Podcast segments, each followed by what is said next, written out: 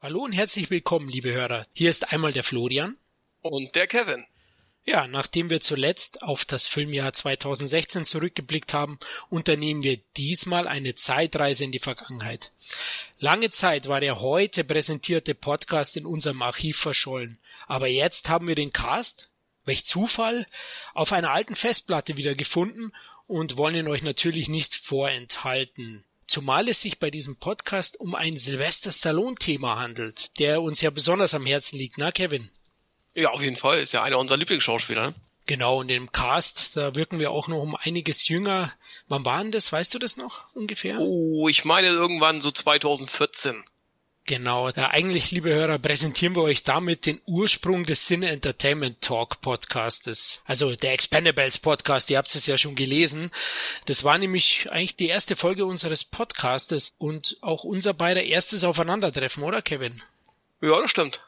Damals warst du ja noch bei BGT hauptamtlich tätig und ich beim Entertainment Blog und dann sind wir ja über Tobi Hohmann Interview, glaube ich, in Kontakt gekommen und dann auf die Idee gekommen, mal gemeinsam einen Podcast zu machen. Und der Expendables Podcast wurde ja sowohl vom BGT als auch vom Entertainment Blog präsentiert. Deswegen haben wir ihn ja Crossover Podcast genannt mit einem sehr materialistischen Namen. Nachgeladen hat er geheißen, ne? Richtig. Wahnsinn, was sich seitdem getan hat, oder Kevin? Naja, aber wenn man denkt, wie wir angefangen haben, ne, da hatten wir so fünf Hörer, zehn Hörer, da haben wir uns dann richtig gefreut, wenn wir mal 20 Hörer hatten. ich weiß. Das war ja, da konnten, sind wir ja schon fast ausgeflippt vor Freude. Ja, und das hat sich in den letzten Jahren ja eben halt, ja, sind wir natürlich qualitativ, haben wir uns natürlich gesteigert, sind natürlich auch jetzt tiefer in den Themen drin, aber wollen natürlich trotzdem den Spaß äh, im Vordergrund behalten. Und ja, jetzt sind wir natürlich auch in den iTunes-Charts oft vertreten, auch sogar in den Top Ten schon gewesen und so weiter. Und ähm, ja, ja, das freut uns natürlich, dass uns die Hörer äh, mögen. Und äh, das geben wir natürlich auch sehr, sehr gerne zurück mit unseren Podcasts und versuchen auch immer die richtigen Themen, dass ja für jeden was dabei ist. Richtig, genau. Wir, wir machen ja immer großes Brainstorming zusammen und jeder wirft da mal was ein und äh, wir berücksichtigen schon auch Hörerwünsche, haben wir auch gemacht mit, mit Rambo jetzt zuletzt auch, nachdem der vehement gefordert wurde nach dem Rocky Podcast. Heute schließen wir ja praktisch die Stallone-Franchise ab mit äh, Expendables. Da hast du recht. Der schlimmste Podcast, den wir hatten, aufnahmetechnisch, weißt du noch, welches war? Oh, das war der Canon Podcast.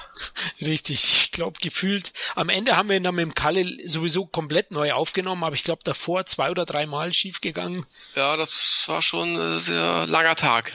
ja, genau.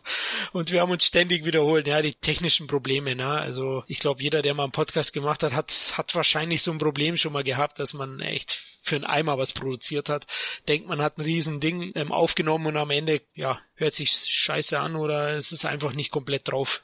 so war es damals. Ja, das war noch, also wir gehen immer wieder auf euch ein, liebe Hörer, also schreibt uns, wir freuen uns drüber. wisst ihr, auf, auf Facebook könnt ihr uns erreichen über, über den Entertainment Blog Account, dann ähm, auf Twitter eben unter CET-Podcast könnt ihr jederzeit uns Tipps geben, einfach Feedback, da freuen wir uns riesig drüber. Ja, wenn wir schon bei Feedback sind, Kevin, wir haben ja aktuell fünf Sterne Bewertung bekommen bei iTunes, ne? Das ist schon sehr bemerkenswert. Ne? Also äh, anscheinend äh, mag man uns, äh, man mag unsere Podcasts und äh, das freut uns natürlich sehr. Magst du mal vorlesen, was der liebe Hörer uns geschrieben hat oder was er also, bewertet hat?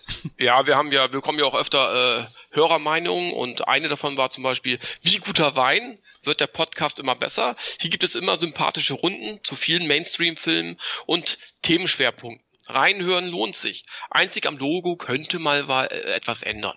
Genau, und das haben wir uns jetzt schon zu Herzen genommen. Wir basteln schon länger an einem neuen Logo. Wir haben jetzt mal so ein oldschooliges, ich glaube, erst seit diesem Wochenende jetzt online bei iTunes. Na, da sieht man unsere Köpfe. Ob das jetzt schön ist, weiß ich auch nicht, aber, aber wir probieren es auch, da mal was Neues zu erschaffen und ähm, ja, probieren uns stetig zu verbessern. Aber eine schöne Bewertung. Vielen lieben Dank, Rebel FM FTW wer immer du bist, ähm, für die liebe Bewertung und die fünf Sterne. Auch an die anderen, also wir freuen uns über jegliches Feedback oder Bewertung bei iTunes, also wirklich, ähm, und wir werden die auch zukünftig immer wieder mal hier vorlesen. Und so könnt ihr vielleicht auch besser mit uns interagieren, wenn ihr das mit Bewertungen machen möchtet. Gerne. Ja, aktuell planen wir ja auch ein paar Folgen für den Februar. Na, jetzt im Januar war es relativ still. Wir haben zuletzt ja ein Filmjahr gemacht mit Lukas. War ein toller Cast, oder? Kevin, ein bisschen zu lang.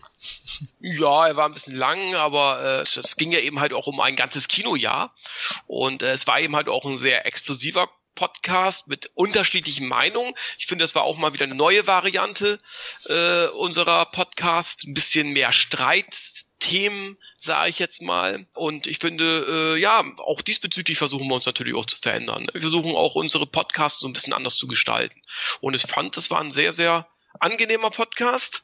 Und äh, ja, die Zahlen äh, belegen das ja auch.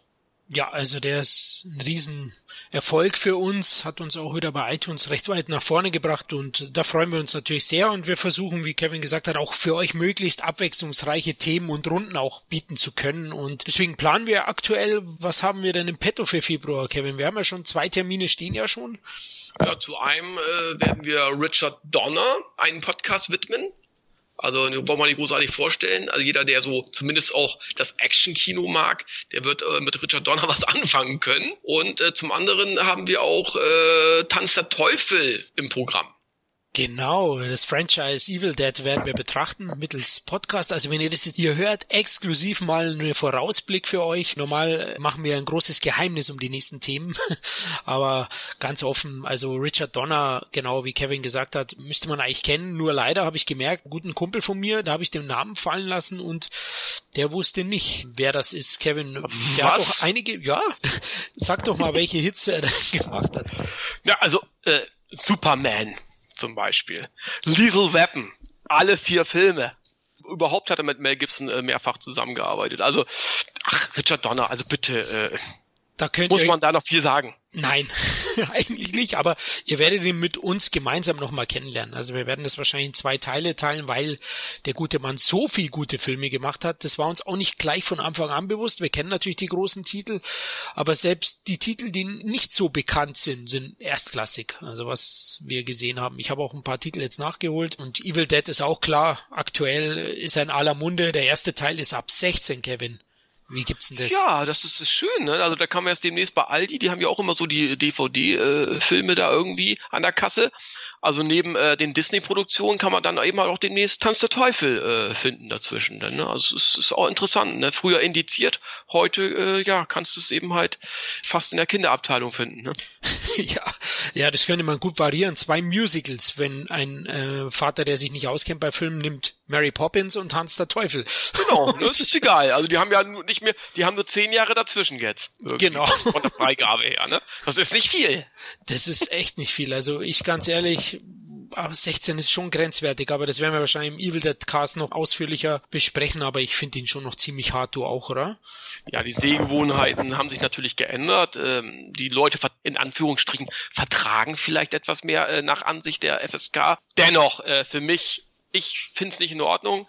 Äh, äh, ich, ich kann manchmal auch diese Entscheidung von der FSK nicht nachvollziehen. So ein Film, finde ich, ist nicht ab 16. Aber es gibt gibt's auch jetzt wieder andere Filme, die äh, irgendwie ab 16 freigegeben worden sind, wo ich das genauso wenig nachvollziehen kann. Ich weiß es nicht. Früher wurde jeder Film irgendwie, jeder Actionfilm wurde, äh, jede Schussszene wurde irgendwie geschnitten. Ich erinnere nur an, an sämtliche Lundgren-Filme und so weiter. Die werden heutzutage noch geschnitten, wie blöd. Und solche Filme werden ab 16 freigegeben. Ich, ich steige da leider nicht durch, tut mir leid. Ich auch nicht, ja. Vielleicht müssen wir da nochmal auf Lehrgang gehen oder so. Ja. Ich weiß es nicht. Oder, oder einfach uns nur wo einliefern lassen. da verstehen wir den Scheiß. genau. Ja, zudem planen wir auch noch einen Audioflick, Kevin. Ja, ähm, Audioflick, äh, der letzte war ja mit äh, dir und Dominik, da ging es ja um das A-Team. Äh, diesmal äh, wird es ein, ein 87er äh, Klassiker sein mit Dolph Lundgren, und Frank Langella, einer der besten, finde ich, einer der besten Filme der Canon-Ära und einer der trashigsten Filme der 80er Jahre. Äh, und natürlich auch eine Verfilmung der erfolgreichsten Spielzeugmarke der 80er, Masters of the Universe. Also da freue ich mich schon drauf. Also ein Audioflick ist quasi eine Art Audiokommentar von uns zu einem Film. Also der Film wird eben halt laufen, während wir reden. Und äh, ja, ich glaube, das wird sehr, sehr lustig und sehr, sehr spannend. Ich glaube ich auch. Also ich freue mich schon auf Skeletors goldenen Superanzug am Ende. der ein bisschen zu viel des Guten ist, glaube ich, aber äh, mal schauen, ob er mich blenden wird. also ich freue mich auch drauf, der Schlüsselmacher und so weiter. Bin natürlich auch mit dem Film aufgewachsen. Liebe das Cover, habe ich heute noch vor Augen in der Videothek mit offenem Mund, wie so ein heiligen Gral habe ich ihn angeschaut aber er war oft verliehen. Irgendwann war er dann mein und ja, wir werden das Ganze dann, wie du gesagt hast, zum Fankommentar des Geschehen kommentieren, aber euch auch zusätzlich wie beim A-Team eben eine Menge hoffentlich eine Menge Infos dazu bieten. Aber es kann sein, dass ich ein, zwei Bier da zische, dann wird's vielleicht ein bisschen weniger seriös, aber schauen wir mal.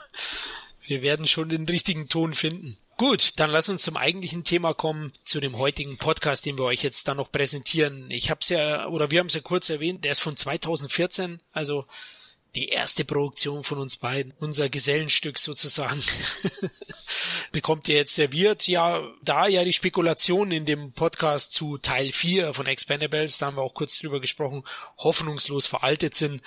dann lass uns kurz nochmal zu die aktuellen News kommen über Expendables 4. Es gab ja jetzt, jetzt erst im Januar, Anfang Januar gab es mal wieder ein paar neue News zu, zu dem vierten Teil. Ja, stimmt. Ne? Ähm, Stallone hat wieder einiges ausgeplaudert Wiewohl man bei Stallone natürlich auch Vorsicht sein muss, der redet manchmal mehr als es ihm gut tut, weil ähm, letzten Endes, ja, muss man ja auch manchmal sagen, ne? Schießt er zu ja, schnell? Er, er schießt zu schnell und manchmal kommt es dann doch anders, ne? Also von daher sind alle diese Informationen auch immer noch mit, mit ein bisschen Vorsicht zu genießen und ohne Gewehr.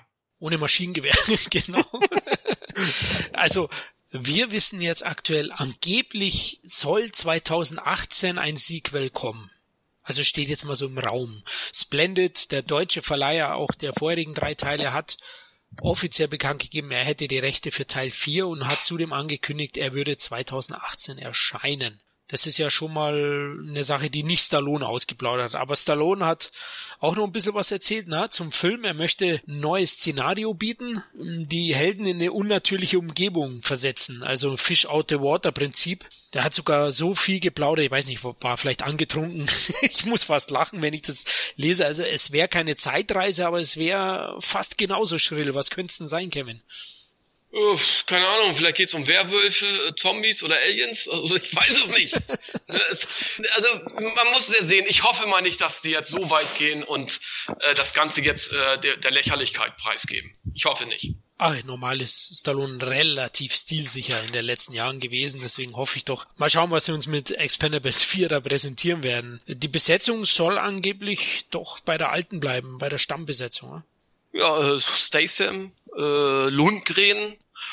und auch Schwarzenegger, ich habe gehört, der soll auch eine etwas größere Rolle haben, aber auch da muss man ja natürlich immer vorsichtig sein.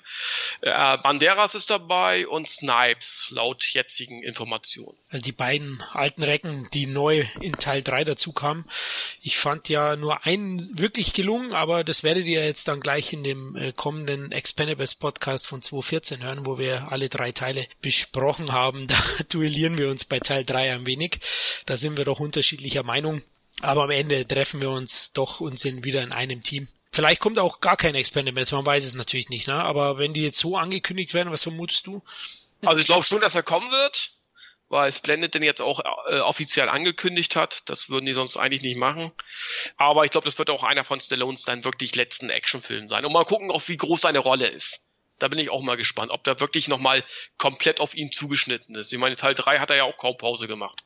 Meinst du, er wird vielleicht eine Nebenrolle spielen und dann dafür die Regie übernehmen?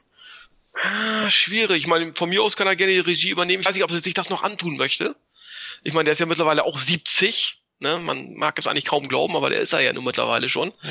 Und aber mal gucken, vielleicht wird auch wieder eine, eine große Rolle werden. Ne? Also äh, man hat ja auch damals äh, gehört, dass er im dritten Teil den anderen den Vortritt lässt, ja, und was, was war? Letzten Endes war es auch wieder eine One-Man-Show mit Abstrichen. Also man muss sehen, also äh, und Stallone lässt sich, glaube ich, wenn er in einem Actionfilm mitspielt, lässt sich auch sehr ungern irgendwie die Butter vom Brot nehmen, kann ich mir vorstellen. Solange er noch einigermaßen fit ist, macht er auch so viel wie möglich selbst. Ja, er ist schon Alpha-Tier, das glaube ich auch. Ja, Expendables war ja viel im Gespräch vorher. Ne? Die, die weibliche Version, eine TV-Serie war, war eine Zeit jetzt. Also in den fast drei Jahren oder zweieinhalb Jahre, wo wir den Podcast aufgenommen haben, hat sich so viel eigentlich gar nicht getan. Nur Gerüchte gab es immer wieder andere. Genau, ne? Also von daher, äh, es wird viel geredet. Ich denke, es wird einer kommen, das ist definitiv. Aber man muss einfach mal sehen, und wer auch dabei sein wird. Äh, ja, wir spekulieren ja auch selber, was man noch besser machen könnte. Das, das hört ihr ja alles gleich in dem Podcast. Von daher wollen wir jetzt auch äh, nichts äh, schon verraten. Genau, da hast du recht. Ja, dann würde ich sagen, liebe Hörer, wir wünschen euch viel Spaß mit unserem Expendables Franchise Podcast von 2014. Ja, ich wünsche euch auch jetzt gute Unterhaltung und dann bis zum nächsten Mal. Sin Entertainment Talk, der Podcast des Entertainment Blogs. Mehr Fan Talk über Filme und Serien.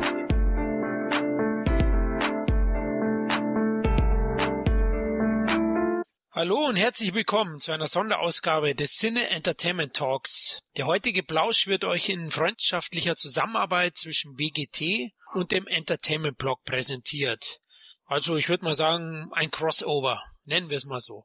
Ja, und da wir uns heute einem episch großen Thema aus der Action-Welt besprechen werden, haben wir uns gedacht, unsere Crossover-Premiere nennen wir mal richtig schön materialistisch nachgeladen. Der Actionfilm-Podcast der Entbehrlichen.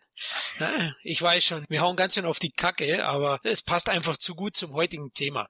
Hierzu begrüßen wir euch in intimer kleiner Runde live aus Den Haag. Wer den dritten Teil unseres heutigen Themas kennt, weiß, was ich meine. Ja, am besten stellen wir uns kurz vor. Fangen wir an. Kevin vom BGT. Hallo Kevin, wie geht's dir? Ja, hallo Florian. Ja, mir geht's gut bei so einem guten Thema. Die Waffen sind durchgeladen. Na, da kann's einem nur gut gehen. Bist schon richtig heiß, hä? Ich bin richtig heiß. Die Rohre glühen schon. Ja. ja, bei mir auch schon. Ich habe schon die Messer neben dem Laptop liegen. ja, stell dich kurz vor. Äh, ja, ich bin äh, 37, sehe aber aus wie 22. Hey. Und äh, ja, doch, das ist wirklich so, das höre ich jeden Tag. Und ähm, ja, ich, ich bin Redakteur bei bereitsgetestet.de äh, und schreibe nebenbei an der beliebten Top-Film-Buchreihe. Ja. Bin ansonsten Filmfan, äh, insbesondere Action-Fan natürlich und ich freue mich mit dir darüber, über die Expendables zu reden. Oh, jetzt hast du vorweggenommen. Ja, genau. Oh, also, oh, Entschuldigung kein Problem. Du schießt einfach zu schnell. Ja? Du solltest mal wieder die Sicherung drin lassen, der Mundfeuerwerk. also ja gut, kurz zu mir. Ja, ich bin der Florian vom Entertainment Blog, bin Begründer. Ja, bin 39 Jahre, schau aus wie 55, also wie Ani.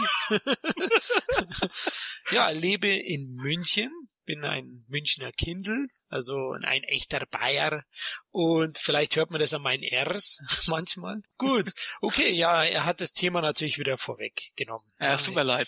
Die Fronten sind ganz klar geklärt. Wahrscheinlich werden wir anfangs Partner sein und vielleicht, wenn es um Teil 3 geht, zu erbitterten Rivalen werden.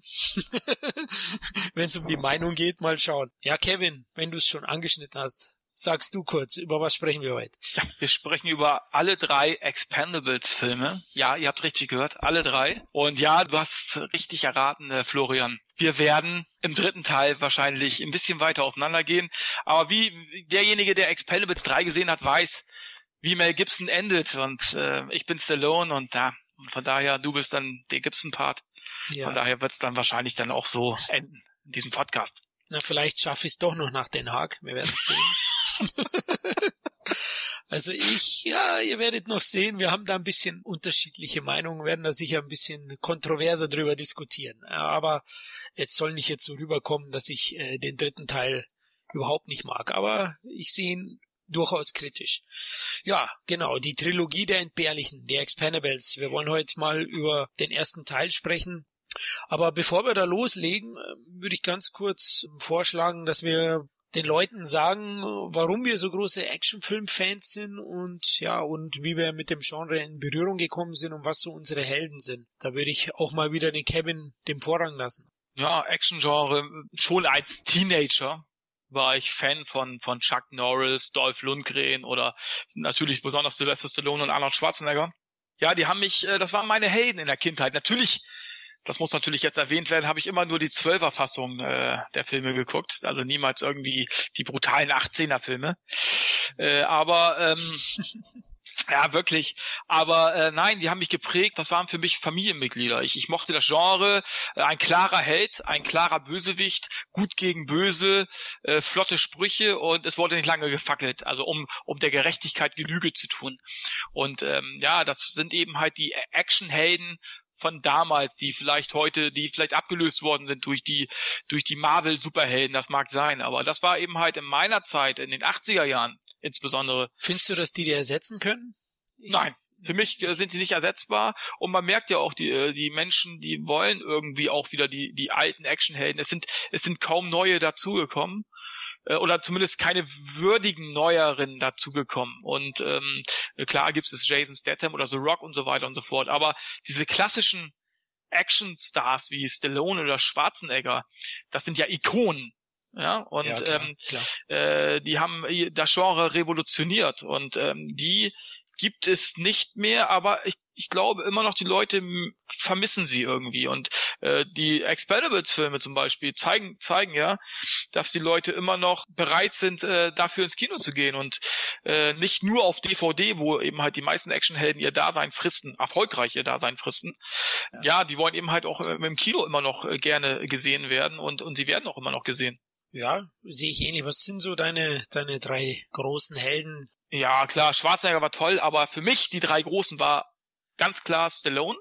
Ja. Äh, einer der oder auf Platz eins ganz klar, weil weil er eben halt mit Rocky, äh, da war er ja noch nicht der klassische Actionheld, aber mit Rocky klar, Rocky 1 war für mich der erste Film, äh, wo ich mit Stallone in Berührung gekommen bin. Dann Rocky 4, da ist mir dann Dolph Lundgren insbesondere aufgefallen als Drago äh, und dann habe ich seitdem habe ich dann eben halt Dolph Lundgrens Karriere bis heute intensivst äh, verfolgt und äh, eben halt auch äh, ein ein Chuck Norris oder ein Jean-Claude Van Damme, wobei ich Chuck Norris immer noch äh, ja immer noch als an, an, an meiner persönlichen Top 3 hineinnehmen möchte, weil der einfach cool ist. Es ist einfach, ja, der ist einfach ganz cooler Typ ja. gewesen und konnte Karate, der hat äh, konnte mit allen Kanonen umgehen, hat immer seine zwei äh, Uzis dabei gehabt. Was war dein ja. erster Norris-Film? Mein erster Norris-Film war McQuaid der Wolf. Uh, gleich mal gut losgehen. Und ist auch einer der besten, muss ich sagen, einer seiner besten, ne? Ja, ist einer der besten. Also auch wenn der Zahn der Zeit an ihm ein bisschen genagt hat, aber,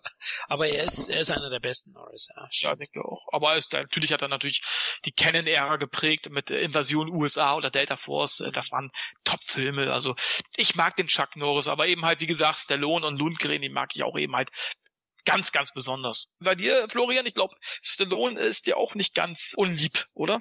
Ja, ich bin als Kind der 80er Jahre eben von dem Action-Genre am meisten beeinflusst worden. Also in den Videotheken wurde ich von Freunden, Eltern versorgt und mhm. meine Wahl fiel auch immer auf äh, diese äh, finster äh, reinguckenden Actionhelden, die dem Gesindel saftig in den Arsch treten. Das hat mir einfach richtig gut gefallen und meine niederen Instinkte schon als Kind hervorragend befriedigt oder unterhalten. Ja, Videotheken, das war natürlich äh, ja, unsere genau. Dealer. Ah. Genau, das war unser, unsere Dealer sozusagen. Und ich stehe einfach auf Krawall und jegliche physische Auseinandersetzung in filmischer Form. Also ich, auch heute noch. Also diese Filme begeistern mich immer noch am meisten, was meine Frau oder andere kaum verstehen können. Aber es ist einfach so, ich liebe das Genre und dadurch habe ich mich natürlich auch riesig auf Expendables gefreut. Und ja, also die Genre bieten an sich einfach alles, was ich liebe. Und ja, ich kann selbst diese naive Schwarz-Weiß-Malerei da in, in den Filmen und diese klaren äh, verteilten Fronten, gut, böse, einfach auch was Gutes abgeben, was ich bei anderen Filmen vielleicht äh, als Klischee und langweilig empfinden würde, befriedigt mich beim Actionfilm hervorragend. Weil da auch immer noch ein Augenzwinker mit bei ist. Und man darf die Sache, es ist, hat auch so ein bisschen Comic-Charakter, diese Actionheld. Genau, genau. Da kann man das, glaube ich, auch ganz, sollte man das zumindest ja. gut einschätzen können. Na, keine Frage, genau. Und das ist so, ich, ich sehe das auch einfach als reine Unterhaltung und ich möchte mich eben gerne schnörkellos und auch sinnbefreit manchmal unterhalten. Manchmal brauche ich das, manchmal will ich einfach nicht stundenlang über was nachdenken. Manchmal will ich es eben doch, aber bei einem Actionfilm, da kann ich durchaus eine straffe, schnörkellose Inszenierung genießen.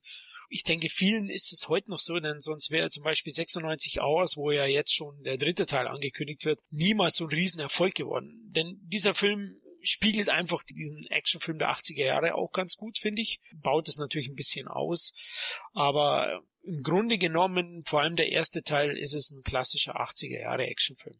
Und ja, meine Lieblings-Actionhelden, wie du schon gesagt hast, ähm, Sylvester Stallone. Ich mag einfach unser Hängeauge gerne. Also ich liebe die Fresse von ihm, wenn ich das mal so sagen darf. Also ich finde, der Mann hat die geborene Actionstar-Fresse.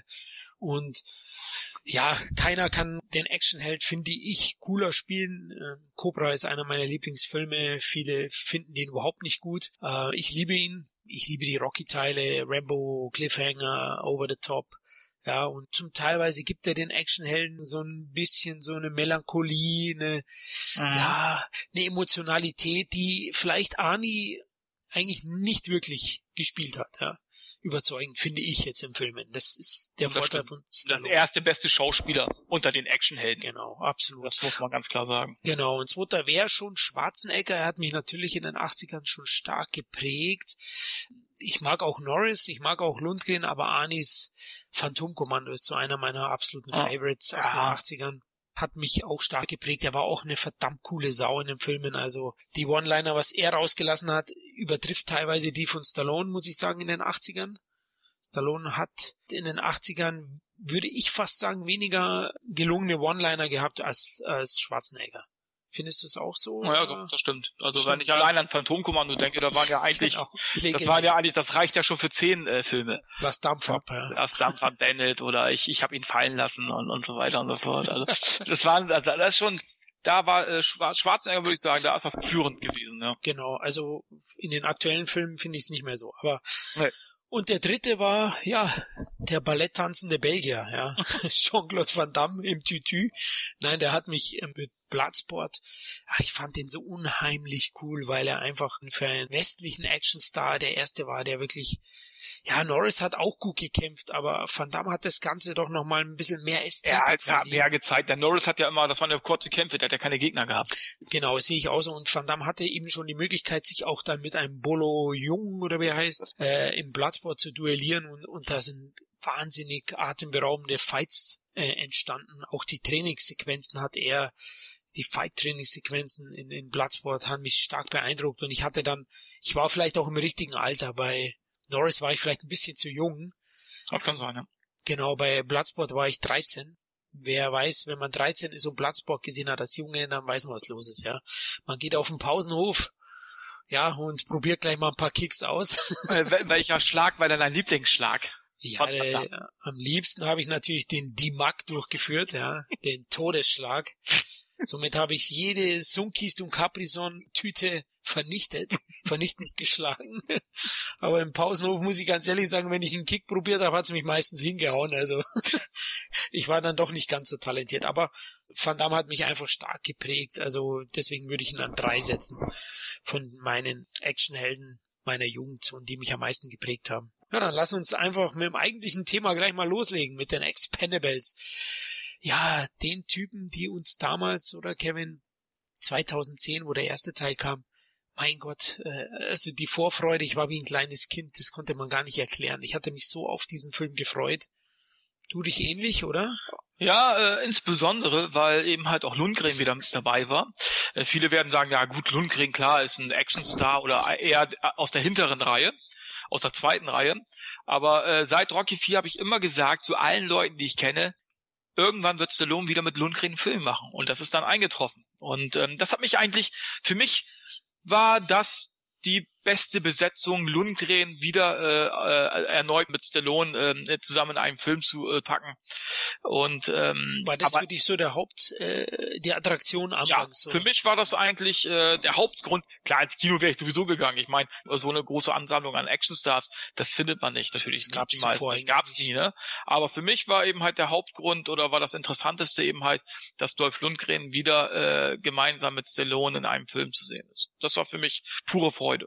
Also bei mir war es auch so, also Expendables 1 ähm, kann man ja so sagen, die Actionrecken kehren praktisch im Ensemble zurück auf die Leinwand. Also viele von denen waren abgeschrieben oder Kevin, wie man sagen kann, was heißt abgeschrieben? Finanziell geht's ihnen allen gut.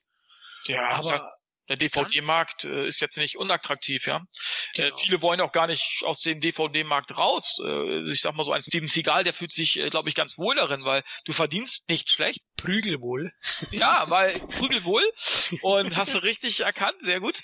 Aber ähm, sie verdienen eben halt entsprechend sehr gut, sind nicht sehr lange am Set, wenn es nicht sein muss. Äh, äh, sie haben den großen Namen auf dem Cover und äh, brauchen nicht eine große Promotion-Tour, äh, wie es beim Kinofilm zum Beispiel der Fall ist. Es ist wirklich so. Also klar, viele haben auch den Anspruch, wieder auf die große Leinwand zurückzukehren. Ja, ein Lundgren zum Beispiel oder ein, ein Van Damme. Ich glaube schon, dass sie sehr gerne äh, wieder auf die große Leinwand zurück wollen. Das, das Ego ja? im Rücken, glaube ich. Ja, ja genau. Aber manche äh, äh, sind, glaube ich, äh, zum Beispiel ein Lundgren, äh, der sagt sich, na gut, okay, äh, ich bin, äh, er war schon relativ früh ein Videostar.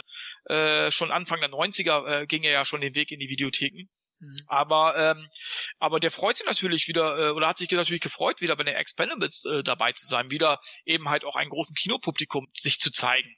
Aber ähm, es gibt natürlich welche wie Steven Seagal, glaube ich, die das nicht unbedingt für nötig erachten. Also da spielt, glaube ich, Geld eben halt immer noch ja. eine große Rolle. Und ich glaube, äh, ja, ich, ich finde es eben halt schön, dass eben Leute wie Lundgren oder auch später in Teil 2 ein Van Damme, dass die wieder äh, zurück auf die große Leinwand äh, gekommen sind. Ja, da habe ich mich auch riesig gefreut. Es ist ja, eigentlich ist allein die Besetzung ein, ein riesengroßer, feuchter Männertraum ja, genau.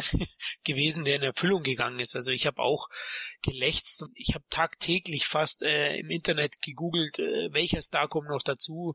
Man hat ja dann im ersten Teil noch Jason Statham, da hat man sich gefreut, ist sicher nicht einer der alten, aber ich finde noch von den neuen der annehmbarste Actionstar, der sympathischste und ja, ähm, sich aus. Mickey, Genau, und Mickey Rourke habe ich mich eigentlich auch gefreut. Ist jetzt kein klassischer Actionstar, aber der war eigentlich auch weg vom Fenster, war ein Mann der 80er. Mit Jet Li hat man eigentlich den besten neben Jackie Chan, finde ich, äh, chinesischen Kampfsportler dazu genommen. Also man hat schon ein tolles Ensemble äh, zusammengestellt und da habe ich mich auch riesig gefreut, einfach die alten Actionhelden auch wieder in so einem richtig schönen, äh, deftigen, kompromissenlosen Film auf der großen Kinoleinwand sehen zu dürfen, ja? wie bei dir. Also, aber nochmal kurz zu Sigal, ähm, stimmt es, macht er überhaupt die Stunts noch selber?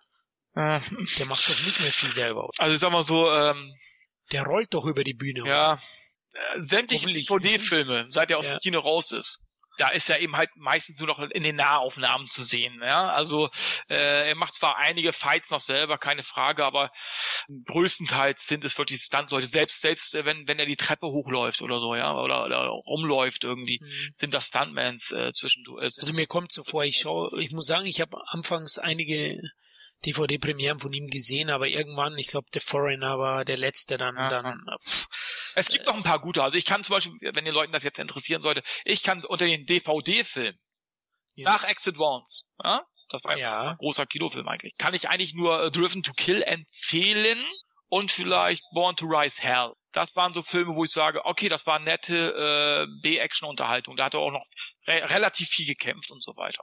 Aber alles andere, muss ich sagen, ist also Driven to Kill habe ich gesehen, der ist gut. Den anderen müsste ich mal nachholen. Ja, den kann man sich geben. Muss ich ihn nachholen? Musst du nicht, aber kann man. ja, aber, aber, ich sag mal so alles andere, Foranger und, und wie sie alle heißen, Into the Sun und das ist wirklich verglichen mit dem, was Van Damme und Lundgren, die sich natürlich auch nicht mit vielen Produktionen äh, mit Ruhm bekleckern. Ja. Aber im Verhältnis zu Van Damme äh, André Kaliber, ne? Würde ich, ich eher, würde ich eher auf Stallone, äh, auf, auf, auf Lundgren oder und, und Van Damme äh, zielen. Ganz ja. ehrlich.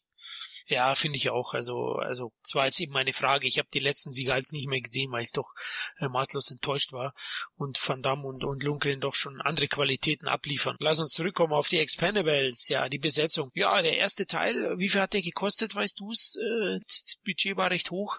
Rund 80 bis 90 Millionen.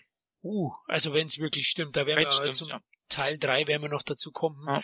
Ich glaube nämlich, da werden manche Budgets äh, zusammengewürfelt und nicht wirklich entsprechend nicht der Wahrheit. Wobei ich sagen muss, dass Teil 1 qualitativ, und da werden wahrscheinlich viele nicht meiner Meinung sein, qualitativ am hochwertigsten aussieht.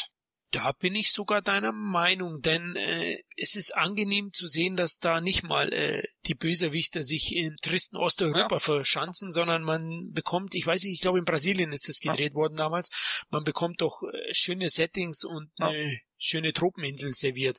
Können wir kurz zur, zur Handlung kommen. Also die Expendables ist eigentlich eine, eine sehr effiziente Söldnertruppe und äh, die bekommen halt immer wieder Aufträge von dem zwielichtigen Mr. Church Bruce Willis spielt den im ersten und im zweiten Teil noch. Können wir auch später noch dazu kommen, warum der nicht mehr dabei ist. Und ja, die sollen auf der Insel Vilena den Diktator General Garza stürzen, praktisch die Bevölkerung von ihm befreien. so läuft es, es läuft dann schief, äh, man kriegt Gewissensbisse oder Stallone kriegt Gewissensbisse, um eine Dame zu retten, die den Jungs geholfen hat bei den ersten Erkundungstrip. Da gibt's auch die geile Szene mit dem Flugzeug, das ich leider, also mir hat das Flugzeug super gut gefallen. Ich fand schade, dass es äh, im dritten Teil ja gar keine Rolle mehr spielt und da gab es eine tolle Aufnahme. Und fliegen dann zurück und räumen halt saftig auf. Es gibt ein paar sehr, sehr gute Bösewichter. Äh, man bekommt den äh, Steve Austin, heißt er, glaube ich, äh, serviert, oder? Man bekommt Steve Eric Austin. Roberts, eine Legende vom Früher. Also ja, Legende, jetzt hau ich ein bisschen zu viel drauf. Äh. Immerhin Oscar nominiert. Man darf Oscar nominiert. Muss es erwähnen. Genau, und hat einen richtig feinen Actionfilm gemacht, äh, The Best of the Best. Karate Tiger 4 hieß der. Ja, der beste Teil der Reihe. Richtig, und richtig guter Film, der aber leider irgendwie auch heute nicht, nicht mehr diesen Namen hat, den er eigentlich verdient hätte. War auch nicht der ganz große Erfolg, war auf Video, glaube ich, ein ganz annehmbarer Hit. Ja. Aber da hat er eine Rolle gehabt. Genau, Handlung ist durch. Die Story ist natürlich, wie wir beide es als Actionfans der 80er fordern, nur ein loses Korsett für richtig schön saftige Action, ja. mehr, mehr, es gibt keine romantische Liaison, es gibt keine zweizeiligen Dialoge, wir reden hier in Einzeilern, ja. Also, und es wird hau hauptsächlich richtig Dampf abgelassen. Und das, das haben wir Actionfans auch, glaube ich, daran geschätzt. Also mir hat Expendables, also ich rede jetzt vom Kinocut, er hat mich gut unterhalten und ich bin zufrieden aus dem Kino gegangen. Wie war es bei dir? Ja, ich bin auch im Großen und Ganzen zufrieden aus dem Kino gegangen. Natürlich kann, stellt man sich, kann man es immer anders machen, ja. Äh, ich ja. hätte zum Beispiel, ich mag zum Beispiel den Film Tränen der Sonne von äh, Antoine äh, Fuqua. Dieses melancholische äh, oder oder oder diese das Team aus Predator, ja, damals. Ähm, so hätte ich mir auch gerne das Team von den Expendables gewünscht. Das heißt aber nicht, äh, dass ich jetzt Expendables schlecht finde. Nein, man muss heißt die die Tiefe? Meinst du jetzt? Ja, die Tiefe der Besetzung oder den Stars mehr Tiefe äh, geben. Das hat mir so ein bisschen gefehlt. Mhm. Ähm, ein bisschen melancholisch äh, daherzukommen, hat mir ein bisschen gefehlt. Obwohl natürlich äh, die Taktik ist ja im Endeffekt, du willst Spaßkino haben, du willst äh, ja, die, du willst die, dieses Genre abfeiern und von daher ist es ja auch in Ordnung. Nur äh, Expendables 1 ist ja quasi ein Stallone Statham Film. Und ähm, ja, so wird er auch vermarktet. So wird genau. er quasi vermarktet. Der hat zwar viele große Namen, aber im Endeffekt spielt Stallone und Statham die Hauptrolle und alle anderen sind eher größere Nebenrollen. Ich sag mal so ein Lundgren, klar, der hat eine, eine gute Rolle, aber im Endeffekt kommt er immer noch zu kurz vor. Ich meine, das komplette Finale findet ohne einen Dolph Lundgren statt. Äh, das finde ich unverzeihlich eigentlich. Ja, und weil, weil gerade äh, du musst eben halt eben sehen. Äh, ja, klar, den musst du nutzen. Ja. Die musst du nutzen. Ja, selbst wenn er nur einen Kampf bekommt gegen gegen Austin und so weiter. Und da muss ich sagen, Stallone so super in Form der auch immer noch ist, der ist top drauf, kann auch immer noch ein bisschen abgeben. Ja, also wenn ich so viele Leute dabei habe, dann gebe ich eben halt ein Lundgren oder oder ein ein Cruise und so weiter und so fort ein, ein paar mehr Zehn, obwohl Cruise eigentlich noch recht gut bestückt war im, im, ersten Teil. Ja, da haben äh, Stallone und und und Statham einfach einfach zu viel Screamtime, finde ich. Obwohl Stallone natürlich der Anführer ist, gar keine Frage. Aber ich, ich finde, finde, da muss man eben halt den anderen auch mehr Platz einräumen. Äh, und, und das kam mir auch schon im ersten Teil so ein bisschen kurz, äh, obwohl sie dann im Finale eben halt bis auf Lundgren eigentlich alle dabei sind und alle ihre Szenen bekommen, bis auf Jet Li, der eigentlich im Endeffekt ja, ein bisschen hinterherläuft. Er bekommt zwar seine Szenen, aber ich sag mal so kampftechnisch kann er sich nicht wirklich äh, auszeichnen. Der, der Kampf gegen Lundgren war nicht gut geschnitten, muss man sagen ja. äh, unter diesem äh, Metallhaufen ich, da. Äh, das um, um Jet Li, um Jet Li gab es ja auch immer wieder ein bisschen Querelen. Also der hat ja. sich ja öfters geäußert, dass er nicht so zufrieden ist. Ne? Genau, mit, richtig. Mit, mit seiner richtig. Rolle. Genau. Ähm, Yin Yang heißt er, glaube ich. Es gibt ein, zwei ganz nette Sprüche. Ja, er kommt ja auch am Ende vor. Er hat ja auch seine Szene, aber für einen Jet Li äh, war das sicherlich zu wenig. Und wenn er dann noch einen Kampf gegen Lundgren hat, man, da machen sie ja alles richtig im Endeffekt. Ja, aber mhm. dann ist der Kampf dann auch wirklich nicht gut gemacht, muss man einfach sagen. Und ich als Fan hätte mir dann vielleicht sogar eher gewünscht, einen Kampf äh, Lundgren gegen Stallone, so um, um an Rocky 4 zu erinnern, weißt du? Und dann, ja, das wäre äh, was gewesen. Ne, das wäre zum Beispiel auch ganz cool gewesen, zum Beispiel, ja. Aber wie gesagt, der Film an sich war gut inszeniert, gute Action, war witzig, äh, geile Action. Handgemacht überwiegend. Äh, ja, wobei es gab schon ein paar Effekte, aber wenn ich dann, äh, wenn ich die Effekte dann, viele haben eben halt so die Feuereffekte äh, kritisiert und so weiter und so fort. Aber wenn ich jetzt mal den mit dem hochgelobten Teil 2 und halt oder und den nicht gelogen, Expendables 3 vergleiche, waren die Effekte in Teil 1 wirklich noch Gold. Da gebe ich dir recht. Also die Explosion zum Beispiel ja. mit dem Flugzeug, ja. äh, wo anfliegt oder ja, ja, gut, ich glaube, es ging auch um das, um den Palast am Ende. Ja, gut. ein bisschen Aber guck dir mal Teil 2 an. Also da sind die Effekte deutlich schlechter. Äh, okay, und in Teil 3 sowieso fand ich jetzt in Teil 1 nicht so störend. Das war immer noch, ich meine, die Leute haben drauf gehofft, die haben, die, die Filme dieser Art wurden eben halt eher auf DVD verbannt. Und sowas gab es kaum noch im Kino zu sehen. Und die haben sich natürlich gefreut, endlich sowas wieder im Kino zu sehen. Und darum sind die auch ins Kino gerannt. Ein R-Rated-Film, für den man ins Kino, Kino rennt. Er ist auch richtig gut angekommen. Also letztlich ja. in Amerika, glaube ich, 100, über 103 Millionen ja, eingespielt. Genau. Weltweit weiß ich es jetzt nicht, weißt genau. du es? Ja, äh, weltweit waren es 285 Millionen, war ein riesen Open Air Rate und man darf nicht die immensen äh, Heimkinozahlen vergessen. Ja, da ist der, da war der zweite Teil sogar noch erfolgreicher im Homekino-Bereich. Und ich finde es auch inszenatorisch gesehen war es eine gute Arbeit von Stallone. Also da wird ja auch immer so, äh, ah, Stallone, der ist so schlechter Regisseur und der kann nicht inszenieren. Also ich finde, ich war mit Experiments im Großen und Ganzen, auch wenn man es immer noch ein bisschen epischer und cooler machen könnte. Ja, ich würde mir zum Beispiel einen John Woo mal wünschen, ja, der sowas inszeniert in Zeitlupen, der jedem Actionstar irgendwie seine seine Screamtime äh, gebührend äh, gibt gibt. Ähm, aber trotz alledem kann man mit Teil 1 wirklich zufrieden sein. Ja, finde ich auch. Also da kann ich dir eigentlich nur recht geben. Also ich finde den insgesamt auch super. Es gibt so ein paar Sachen. Ich finde den brennenden Austin ja. ein bisschen misslungen und der passt da nicht so ganz rein. Da habe ich mir gedacht, hätte man sich sparen können. Das sind Nuancen. Also insgesamt habe ich ja schon gesagt, der Film hat mich eigentlich äh, vollends zufriedengestellt, ja. wo ich aus dem Kino kam, habe ihn abgefeiert, habe ein paar Bierchen getrunken und ich habe mir immer gedacht, wer Logik, Tiefgang oder Gnade sucht, der ist hier falsch. Ja, ja das Leute. darf man auch nicht kritisieren bei so einem Film, also wirklich. Und äh, ich fand auch den Gewaltgrad eigentlich passend. Ja. Also der war knackig, also allein äh, wenn der Herr Lundgren ganz am Anfang, glaube ich, also den Warnschuss abgibt dem Warnschuss Der keiner war? Äh, äh, genau. und, und, den Kollegen in zwei Teile ballert. Äh, da hat das Kino abgefeiert oder lacht man einfach als 80er-Fan. Also der Film hat mir eigentlich das schon gegeben. Aber ich finde auch, dass hier noch die Screentime von den einzelnen Leuten noch am fairsten wahrscheinlich verteilt ist. Oder findest du es im zweiten besser? Im hm, zweiten Teil finde ich zumindest, dass das Team von Anfang bis Ende dabei war. Das komplette okay. Team. Äh, das war ja, weil Teil 1 war auch so bis auf Lundgren. Ja gut, Lundgren hat ja, hatte ja auch die Seiten gewechselt, das darf man nicht vergessen. Aber ähm, ja, du hast schon recht. Im Endeffekt hat das Team im Finale, das komplette Team, mehr Szenen als im zweiten Teil, wo ja eigentlich nur drei, vier Einzelne äh, mehr, mehr Zeit hatten, obwohl alle dabei waren. Ja, das, da hast du schon recht. Also das komplette Team hat im Eins die meiste Screentime. Genau, ja. das fand ich ganz gut gelöst. Wenig als so kleine Überraschung, positive Überraschung ist mir äh, Terry ja, Crews aufgefallen. Auf jeden Fall der wirklich da toll aufgespielt ja. hat. Also mit seiner, mit seiner geilen Gun, wenn er loslegt, war auch witzig. Äh, ich war anfangs enttäuscht, wo ich seinen Namen gelesen habe, weil es war ja ewig Wesley Snipes im Gespräch, ähm, der dann eben nicht konnte. Der hat einen Einsatz im Gefängnis, oder wie soll ich sagen? Ja, gut, der das, war verhindert. Äh, ja, der musste da noch einen Boxkampf machen für Undisputed, Undisputed 4 im Knast drehen. nee, also da war ich anfangs ein bisschen enttäuscht und hab so, oh, oh, aber er hat mich absolut überzeugt. Also der, der hat wirklich top gespielt. Ja, auch, auch Randy Couture, also auch Randy Couture auch zeigt viel von seinem Können. Äh, das sind ja auch echt, also Randy Couture ist ja auch ein echter Kämpfer, also und auch Steve Austin, da die Duelle dann, ähm, das trägt dann schon den Film, das macht, wertet den Film dann schon auf. Also ja, ähm, finde ich auch. War schon eine also, gute Verteilung.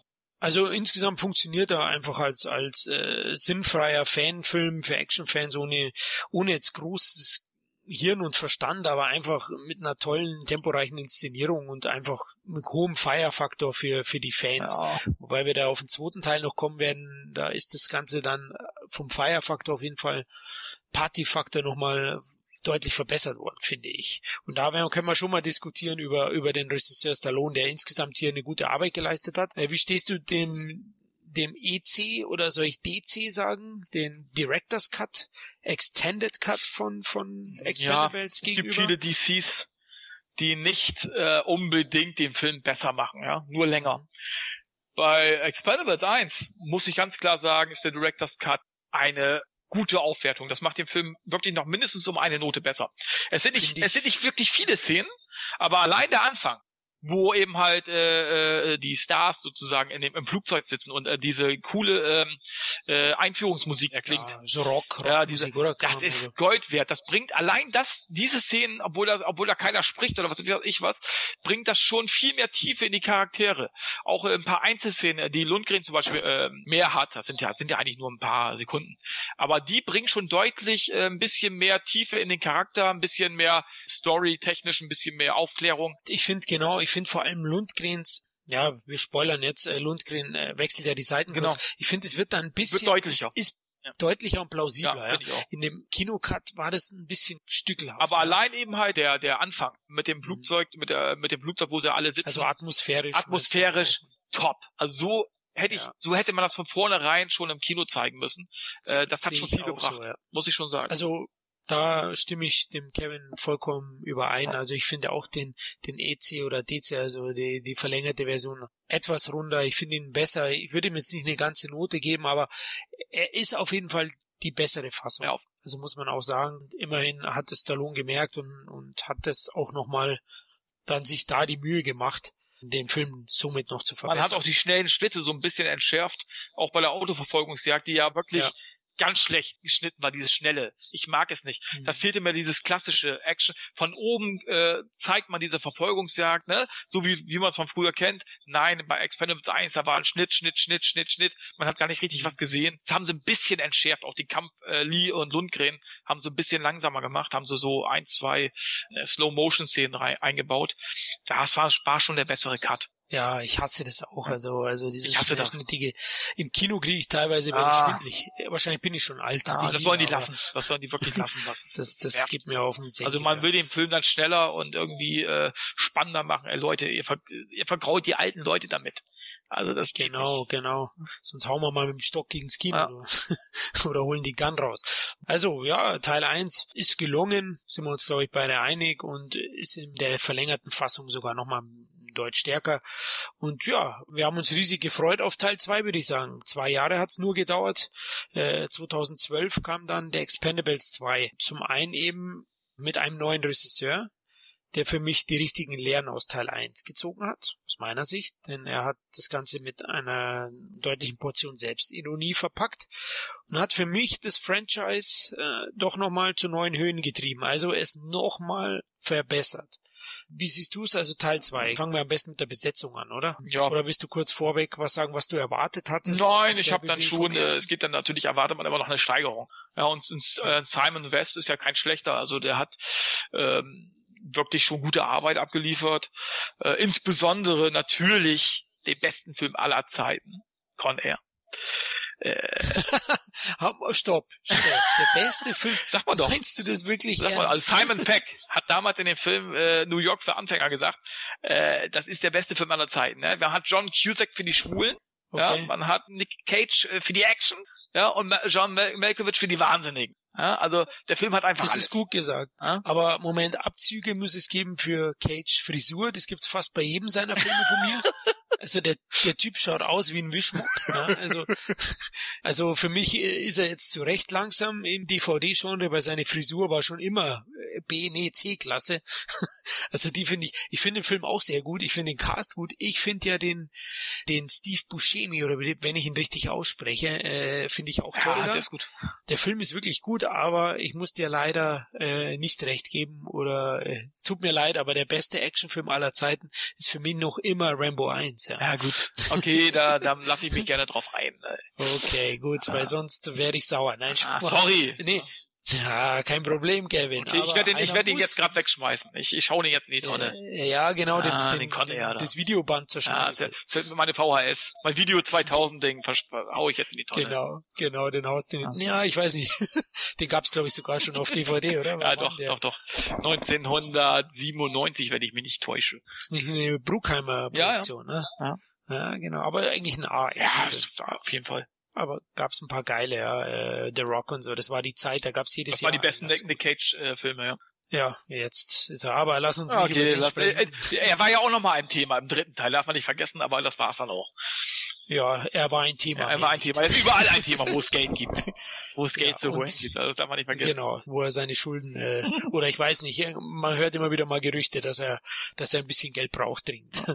Er verspekuliert sich, kauft Schlösser in, in irgendwelchen fränkischen oder bayerischen Provinzen und verhökert sie dann, ja, für noch weniger Geld.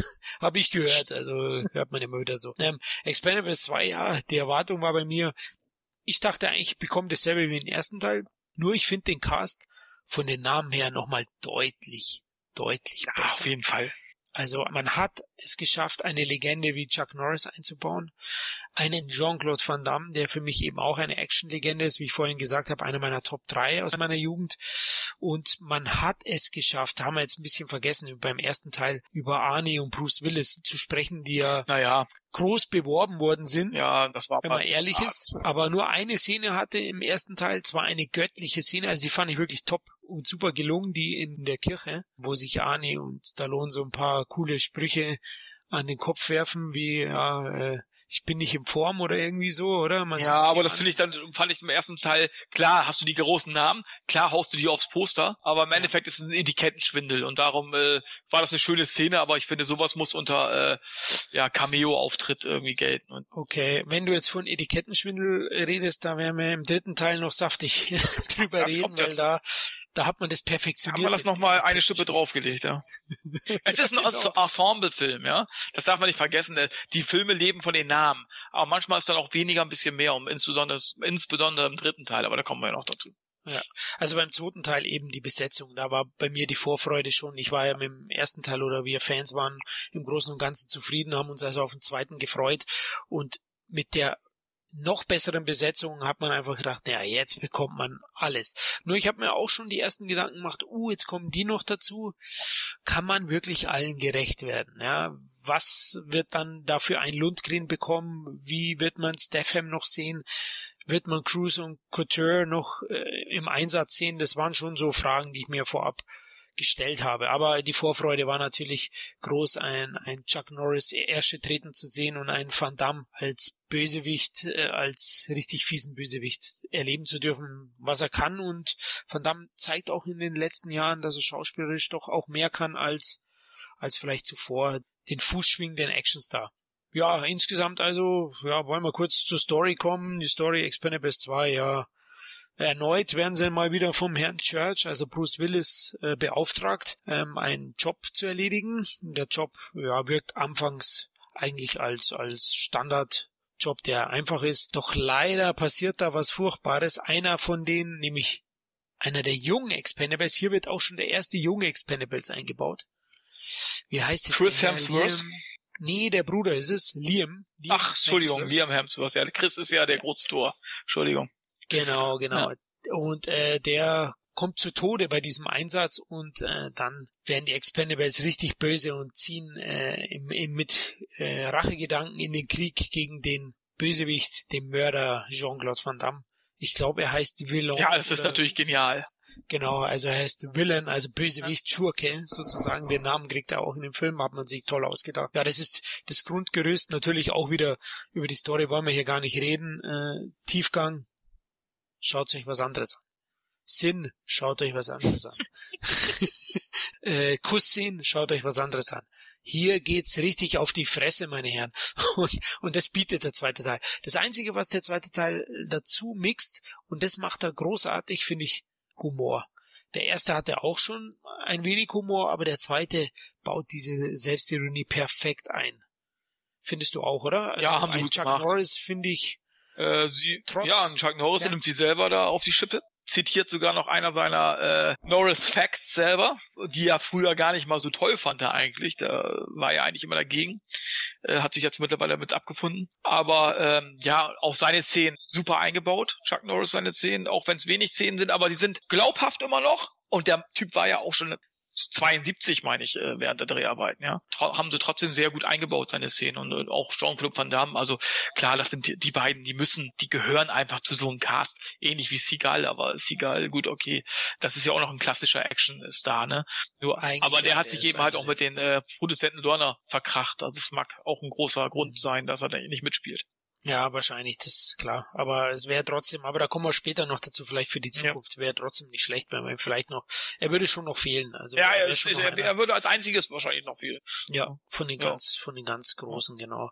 Also, findest du auch, der Humor ist top eingebaut, wie ja. du gesagt hast. Haben sich, äh, nimmt sich selber auf die Schippe, Ironie, aber trotz alledem knallt es noch ordentlich. Also wenn es ernst wird, dann wird es auch ernst, ja. Also allein der Endkampf Stallone, äh, Van Damme, der zwar relativ kurz ist, würde ich mal sagen, aber knackig und deftig. Also ähm, das ist für mich der beste ja, Franchise. -Kampf. Ja, also das ist schon äh, gut gemacht. Auch die Ernsthaftigkeit beider, die hassen sich. Das merkt man richtig. Die hassen sich richtig. Und ähm, fand ich dann im Vorfeld eben halt auch schön, äh, wo Van Damme äh, äh damals ja noch äh, zu Expendables 1 Zeiten äh, sich über Stallone lustig gemacht hat, weil er halt nicht dabei war. Also, äh, er, oder er wollte angeblich nicht dabei sein. Im zweiten Teil war er doch dabei, weil ihm seine Rolle eben halt im ersten Teil nicht gefiel. Äh, und ich finde, irgendwie kommt das auch im zweiten Teil gut, ganz gut rüber. Äh, die beiden, äh, was im Vorfeld so abgelaufen ist, das geben sie sich ganz gut im, im Finale des zweiten Teils. Finde ich ja. auch. Also, also die, die machen das großartig. Ja. Also spielen das richtig gut und auch die Action wie du gesagt hast, ich finde sie sogar noch ein bisschen rasanter und, und unterhaltsamer insbesondere, ja. insbesondere der Anfang. Ja. Siehst du vielleicht bei den James Bond Filmen, die fangen auch so an. Ja. Ich sag nur Knock, Knock. Ja, ja, klar. Und, äh, und ich muss auch sagen, äh, Schwarzenegger sehr gut eingebaut. Der hatte ja auch nur drei, vier Drehtage, aber das haben sie dann perfekt gemacht. Also die haben sie dann im Finale ballern lassen, genauso äh, wie, wie Bruce Willis. Und da würde ich sagen, ja das war okay. Also die, die haben mir jetzt nicht gefehlt. Ja, also äh, ja. die hatten äh, ihre Screentime, äh, haben sie sehr gut ausgenutzt. Ja, äh, andererseits kamen dann natürlich wieder Leute wie Couture oder Cruz oder Lundgren zu kurz, die im Finale dann nur ein, zwei Szenen haben. Ja, weil man mhm. sich halt auf die großen vier oder fünf äh, konzentriert hat, äh, wie Norris, äh, Stallone, Van Damme, Willis und Schwarzenegger. Ne? Da hat man eben halt die anderen so ein bisschen außer Acht. Man muss noch sa sagen, Mickey Rourke hat er gefehlt dann. Ja. Also der hat nur im ersten mitgespielt. Ich glaube, es wird nicht wirklich erklärt, oder? Was mit ihm ist. Nö, das wird. Kann ich mir nicht er war ja auch ne? der ist im Urlaub, Auftraggeber. Oder? Er war ja immer so ein bisschen dieser. Ähm, ja, er war nicht mehr so aktiv dabei. quasi ja, eigentlich nur. Ne? Aber genau. ich fand eben halt auch wie im ersten Teil. Im ersten Teil, das war den Bösewichten eben halt als Handlanger eben halt auch noch ein Steve Austin, äh, ein Gary Daniels, die so ein bisschen zu den vielen Guten standen, weißt du, als Gegner. Und das hatten im zweiten Teil ja. hatten sie zum Beispiel einen Scott Atkins, gut, der ein bisschen zu kurz gekommen ist, okay. Aber ja, der kämpft dann also, eben halt gegen einen Jason Statham. Und ja, ansonsten hast du leider bei den Bösewichten hast du dann leider keine mehr. Also hattest du im ersten Teil eine bessere Balance, sage ich jetzt mal so. Okay, das, ja? das hast du im zweiten Teil eigentlich nicht mehr so. Ja, eine, eine, eine wenigen Schwächen für mich ja. für den zweiten ist das Setting. Ja. ja das also es ist schon, ist schon es ist in Bulgarien gedreht, da muss man dazu sagen, äh, Millennium Films, die, die Firma, die hat eben ihre großen äh, Studios in Bulgarien, dreht dann da auch vermehrt gerne, weil es einfach günstig ist. Aber es ist eben, wie du gesagt hast, der erste Teil schaut am hochwertigsten ja. aus, von der Ausstattung und Aufmachung. Das sieht man Klar, es stört jetzt nicht großartig, weil, nee, weil genau, die ja. eben halt alles wegpusten, was man wegpusten kann. Das ist, die Action im Finale ist schon genial, auch am Anfang des Films, ja. Ähm, Dem Auto. Aber klar, man fragt sich dann schon, schon, wie kommt auf einmal ein Flughafen mit äh, 100.000 Leuten, wie kommt er da mitten in dieses triste, äh, von einer halben Minute waren sie noch irgendwo im einsamen Hochland und auf einmal sind sie da im Flughafen, der aus dem Nichts irgendwie erscheint. Äh, da sind dann schon viele Fehler drin, ne? eben halt auch, wenn sie da durch die Scheiben schießen, Stallone, äh, Willis und Schwarzenegger äh, schießen ja. da durch die Scheiben, das sieht natürlich geil aus, aber da laufen gerade in der Zeit tausend Zivilisten äh, im Flughafen rum. Ja, aber die, die, die treffen die nicht. Nein, da hat man natürlich durch die Scheibe gesehen. Ach Mensch, das kann ich ganz genau koordinieren mit meiner. Die können das ganz genau machen. Also das sind halt diese alten, die neuen, die hätten, die, die hätten jetzt daneben geschossen oder die Zivilisten erst nur zur Seite gerollt. Das ist dann ja auch ein bisschen Collateral Damage. Also ähm, ja, genau. das muss man eben halt auch dann akzeptieren, dass ein paar Zivilisten draufgehen. Ne? Genau. Aber ich finde ja, das Finale, das halt das da, da, wie gesagt, da muss ich eins nur kritisieren, dass eben halt so Couture, Lundgren und Cruz da einfach zu kurz kamen im Finale. Das kostet ja nicht mehr Geld, wenn man die eben halt auch, auch noch mal zwei Minuten länger ballern lässt gegen irgendwelche Bösewichte, ja. Und eben halt, was ich noch kritisiere, dass eben halt die Balance zwischen Gut und Böse nicht da war. Da war eben halt Van Damme, da war Atkins, ja, und äh, die kämpfen mit ein paar anderen unbekannten Handlangern gegen den großen Rest der Expendables, ja. Aber ansonsten ja. muss man schon sagen, das Finale war schon grandios. Das war richtig geil. Geile Sprüche, richtig gut. Also insgesamt siehst du ihn auch als, als besser als Teil 1. Ah, besser will ich nicht sagen. Oh, okay. Besser will ich nicht Anders. sagen, weil ich finde, äh, in Teil 1, da war das Finale eben halt vom Team her besser, weil das ganze Team irgendwie involviert war. Im zweiten Teil waren ja eben halt nur Van Damme, Stallone und äh, Bruce Willis und Schwarzenegger hatten eben halt die, den Hauptpart, ja? Und Chuck Norris halt, okay. wenn man den auch noch dazu sehen möchte. Ja. Also du findest ihn ein bisschen überfrachtet. Er war, äh, er wurde eben halt zu sehr auf einzelne Figuren äh, wurde abgezielt, was ich auch verstehen kann. Okay. Das kann ich verstehen. Aber warum ja, den Film dann nicht fünf Minuten länger machen und den anderen Leuten auch noch eine Chance geben? Ja, das, das kann ich na nicht nachvollziehen. Es gibt ja noch keinen EC. Nein, aber den wird es auch nie geben, sonst, sonst wäre er schon raus. Okay. Ja, und, und, und ich sag mal so, ähm, ja, das ist eben halt so, das ist so das, das Manko, eben keine Ausgeglichenheit und zu viel äh, Augenmerk auf einige wenige wenn ich so einen riesen Cast habe. Ne? Und äh, klar, bei Schwarzenegger Willis, dann nutze ich natürlich aus, wenn sie nur drei, vier Tage da am Set sind. Aber ein Lundgren, den ich 30 Tage dabei habe, ja, den muss ich doch mal anders. Ja. Da kostet der, der, ein Kampf mehr kostet doch nicht mehr Geld. So. Er kommt generell im Franchise. Ja, klar, aber ist, als Beispiel jetzt. Ne? Und äh, das äh, muss ich ein bisschen kritisieren. Und darum finde ich den ersten, was das angeht, ein bisschen runder. Aber der zweite hat nun mal Stallone, Willis, Schwarzenegger und Norris, die da eine auf die Kacke hauen. Und das macht vieles wett. Das ist einfach so. Ne? Ja. Also bei mir ist es so, ich, ich finde ihn den besten Teil. Insgesamt gesehen, ja, weg. ein Müh besser, ja. Ich sagen. ein Müh, ja, genau. Ein Nanomüh.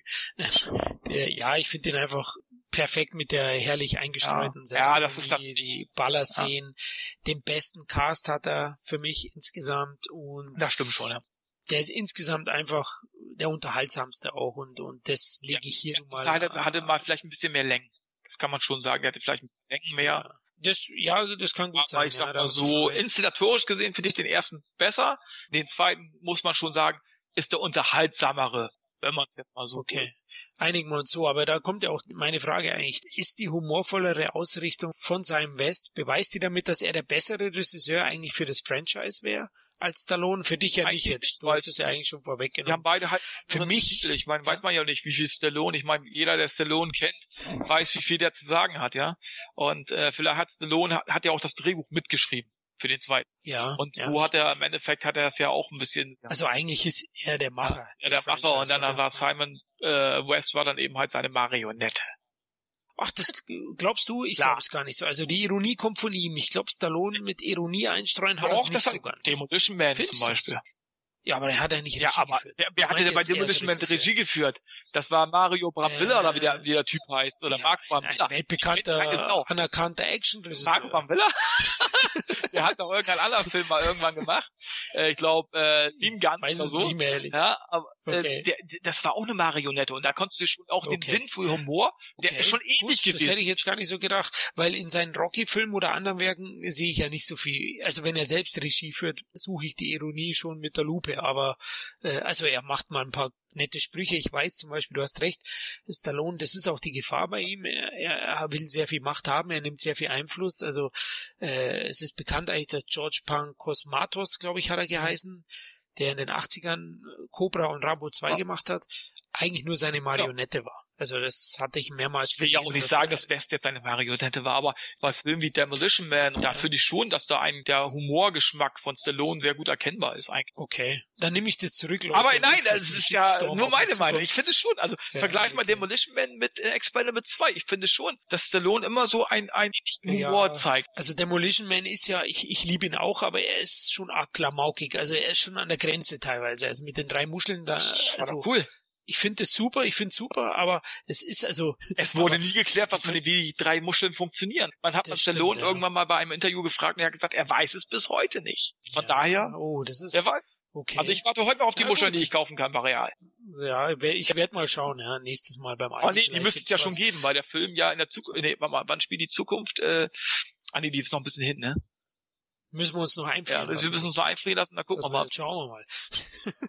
ja gut, okay, dann machen wir es halt so. Der liebe Sylvester Stallone macht einen guten Job, keine Frage. Und jetzt bin ich mal frech, er ist der George Lucas von Expendables. Ja. Weil George Lucas ist ja beim Star Wars Franchise eigentlich auch immer der gewesen, der wo, also die, die Regisseure waren glaube ich auch teilweise auch die durften schon auch ihre eigenen Nuancen einbringen. Aber ich denke aber mal, ohne das unter die Unterschrift von George Lucas läuft da wahrscheinlich genau. auch nicht viel. Chefüberwachung. Brauchst ja auch ja, sehen, gut. ich meine, Stallone hat ja auch mit das Drehbuch geschrieben von eins, zwei und ich meine auch von drei. Ja, ich meine, dann ist da sicherlich auch der Humor mit irgendwie inbegriffen. Also klar, ich habe gelesen, also ein paar Sprüche waren von Stallone, ja. also das mit dem Smart wo es Schwarzenegger sagt, das ist so groß wie Ja, das war natürlich super. Ich, das, das, Ding war, das war eine super Szene. Das hat Stallone äh, entwickelt. Habe ich, habe ich. Und ich fand auch, dass dann auch, ja. dass auch Schwarzenegger in dem Film glaubwürdig rüberkam. Ich meine, wir wissen ja, er ist der körperlich nicht so fit in Anführungsstrichen wie ein Stallone. Stallone hat zum Beispiel bei ja. Escape Plan die ganz schön Action-Szenen gehabt, während Schwarzenegger mehr so schauspielerische Aspekte äh, oder Eckpunkte ja. gesetzt hat. Da kann man schon sehen, da gibt es schon einen Unterschied zwischen den beiden. Aber ich finde, bei Teil 2, das haben sie gut gemacht, da haben sie ihm eine dicke Knarre in die Hand gegeben, so dass er auch noch ziemlich glaubwürdig äh, durch die Gegend gerannt ist da. Hm. Ja, sehe ich auch so. Also da kam, kommt er wirklich ja. gut rüber. Also Arnie hat schon äh, sein Zenit überschritten.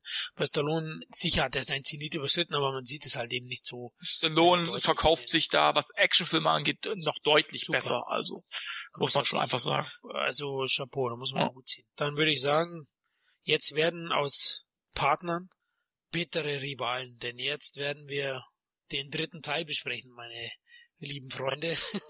Lass uns zu Expendables 3 kommen. Mit einem verjüngten Team probieren sie, die Zielgruppe zu erweitern, sage ich jetzt mal ganz frech. Das war für mich das Motto bei Expendables 3. So kamen die Trailer für mich rüber.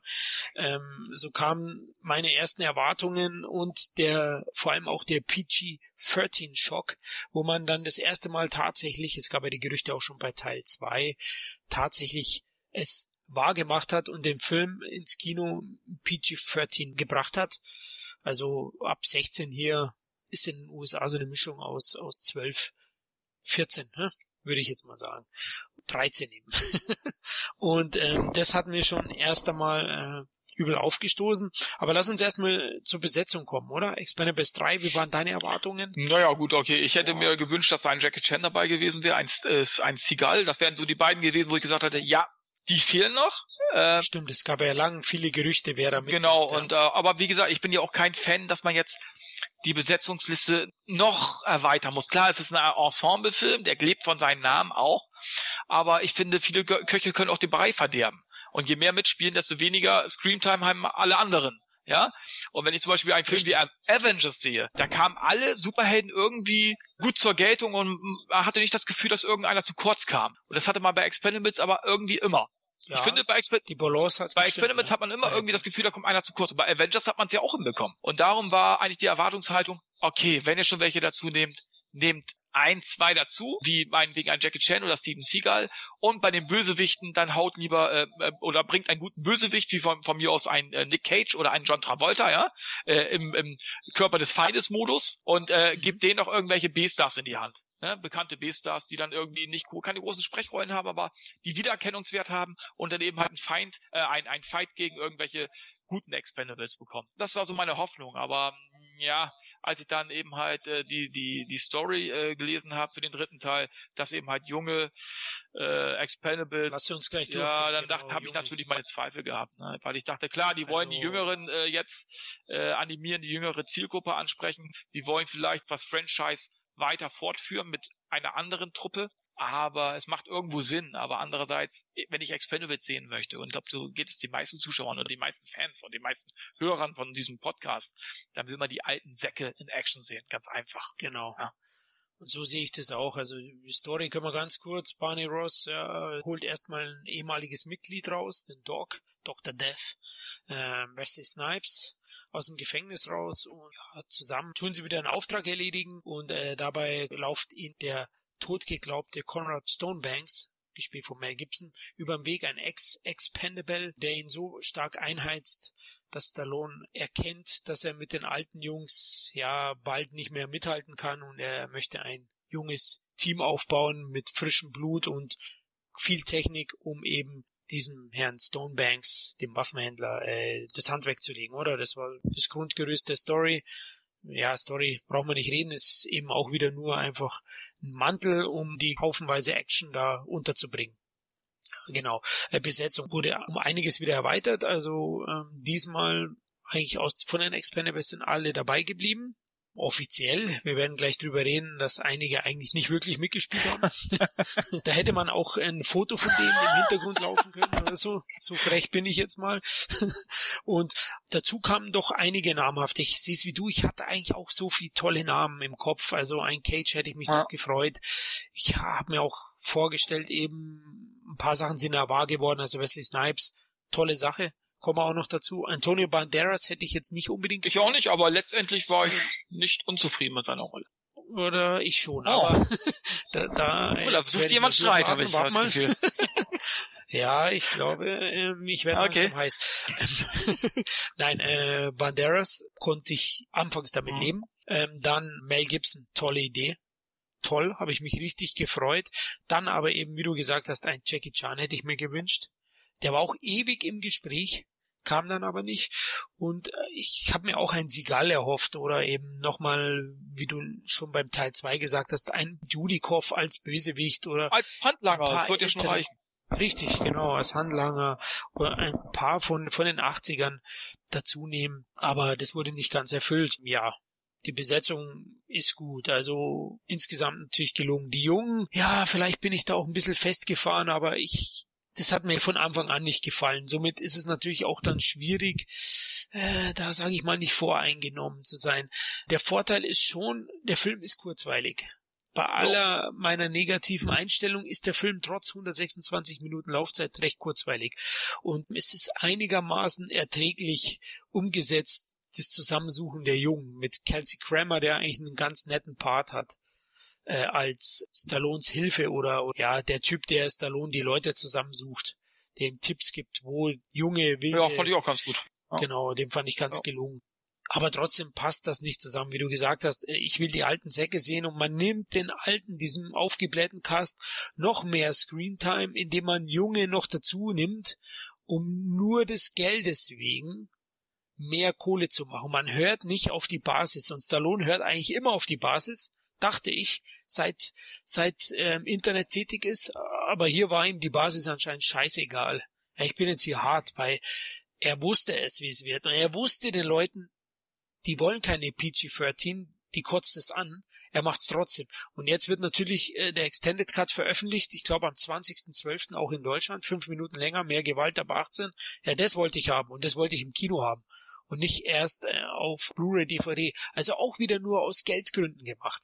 Und sowas kotzt mich an. Ich weiß, man macht Filme letztlich die Macher, um Geld zu verdienen, aber ich, ich finde es trotzdem, man hätte genauso viel Kohle gemacht, wenn man es belassen hätte beim 18er und wenn man die alten nochmal einzeln losrotzen hätte lassen, oder? Jetzt habe ich mich mit dem Wallung gesprochen. Ja, ich bin auch ganz aber, schockiert jetzt, also.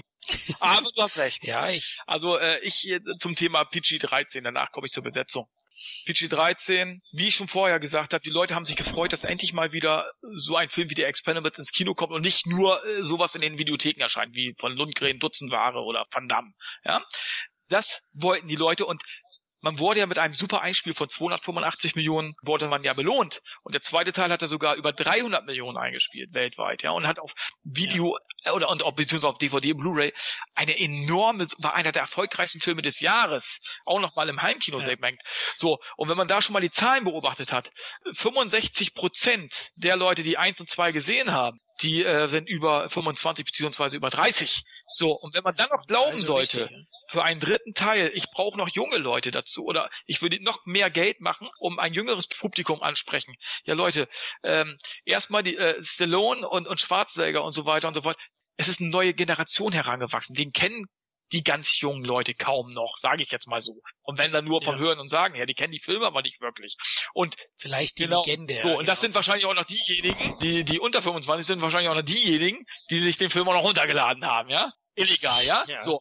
Und äh, zweitens, ich krieg nicht mit einer Besetzung wie Kellen Lutz oder wie heißt das Mädel noch? Äh, äh Ronda. Ja, äh, da kriege ich nicht, dafür geht keiner ins Kino. Ja?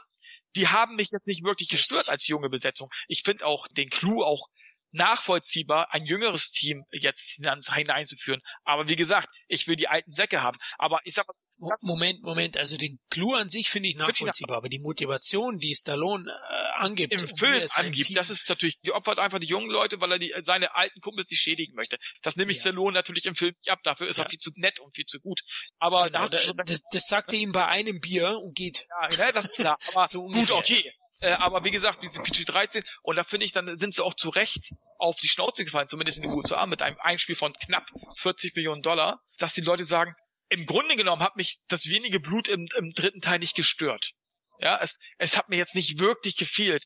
Aber es geht auch ums, ums Prinzip. Du haust die, die Basis, für die ja eigentlich das Franchise gedacht war. Ja, die haust du quasi in die Eier und willst eben halt noch jüngere Leute ranholen, obwohl du ganz genau weißt, dass 65 Prozent mindestens das ältere Publikum ist, die die Filme gucken. Von daher sind die auch zu Recht ja. die Schnauze gefallen. Ich meine, im Endeffekt haben sie Glück gehabt, dass der in China über 60 Millionen Dollar jetzt schon eingespielt hat und jetzt schon ein weltweites Ergebnis äh, von über 200 Millionen Dollar hat. Das heißt, der hat mit einem blauen Auge davongekommen.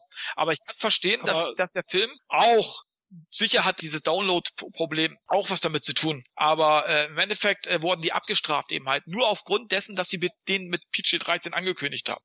Ja, ich sehe also den Misserfolg. Also in China ist ich weiß nicht, ob sich die Chinesen auch beim vierten Teil verarschen lassen, weil ihr Star ist ja genau, Jet Li. Und jetzt können wir gleich zu Jet Li kommen. Den meinte ich mit Standbild. Den Herrn Li siehst du, man sieht ihn in den anderen Teilen auch schon nicht so so stark. Im zweiten Teil, finde ich, hat er eine tolle Kampfszene, die hat er selber, selber inszeniert, habe ich gehört damals oder gelesen, mit einem Hongkong-Team. Mehr sieht man ihn nicht, aber in diesem Teil siehst du ihn neben Arnie stehen, ein, zwei Sätzchen sagen und ich glaube einmal mit mit einer M60 oder so rumrotzen vom Hubschrauber aus und unten kurz mal entlang gehen und äh, das ist ja, so ähnlich sieht ja auch also, bei Arnie aus, bei seiner Rolle. Dann kann ich genau, sagen, okay, ich habe zwei Namen mehr auf dem Poster, aber bitte, damit vergraule ich die Leute. So, und, und dann sage ich mir ganz ehrlich, man hätte sie auch ganz weglassen können und er hätte ein Lundgren zum Beispiel mehr Kämpfer haben können. Zum Beispiel ein Lundgren oder ein Couture, ja. Äh, und da muss ich sagen, äh, da kommen wir zur Besetzung. Und da hast du eben halt gegenüber den guten Expendables, wo ja noch Panderas, den, den ich finde ich witzig war. Der war witzig, der war gut. Ich finde ihn, er war eine, ein gutes neues Mitglied des Teams, ebenso wie ähm, äh, Wesley Snipes. Die haben sich sehr gut eingeführt, finde ich. Die Jungen haben nicht gestört, aber sie müssen weg, weil einfach der Screentime äh, der anderen alten Sek dadurch äh, noch mehr verringert worden ist.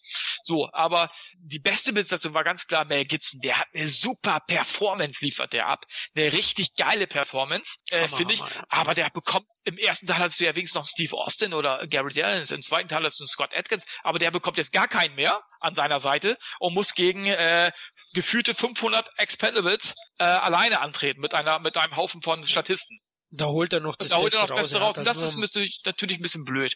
Und wenn ich dann im Finale sehe, welches ja richtig scheppert, ja, äh, selbst da kommen dann Leute wie Lundgren und Couture, die ich ja wirklich die ganzen Dreharbeiten dabei habe, die kommen mir dann einfach zu kurz. Die beiden besten echten Kämpfer, die setze ich dann in einen Panzer und lass die dann lass ihn dann ja. im Finale verschwinden. Ja, und lass lass dann andere kämpfen, ne? Und genau meine Rede. Und das störte mich ein bisschen. Aber aber halt. Aber da kommen wir doch, ja, nee, da kommen wir ja später zu, wie ich den Film dann im Endeffekt als Fazit sehe. Also, wie gesagt, das war eben halt zur Besetzung. Äh, Wesley Snipes und, und so war okay, aber wie gesagt, äh, da bin ich bei dir, äh, Schwarzenegger und Jet Li. Ja, gut, aber Jet Li hat wahrscheinlich noch die Kohle gebracht, äh, aber.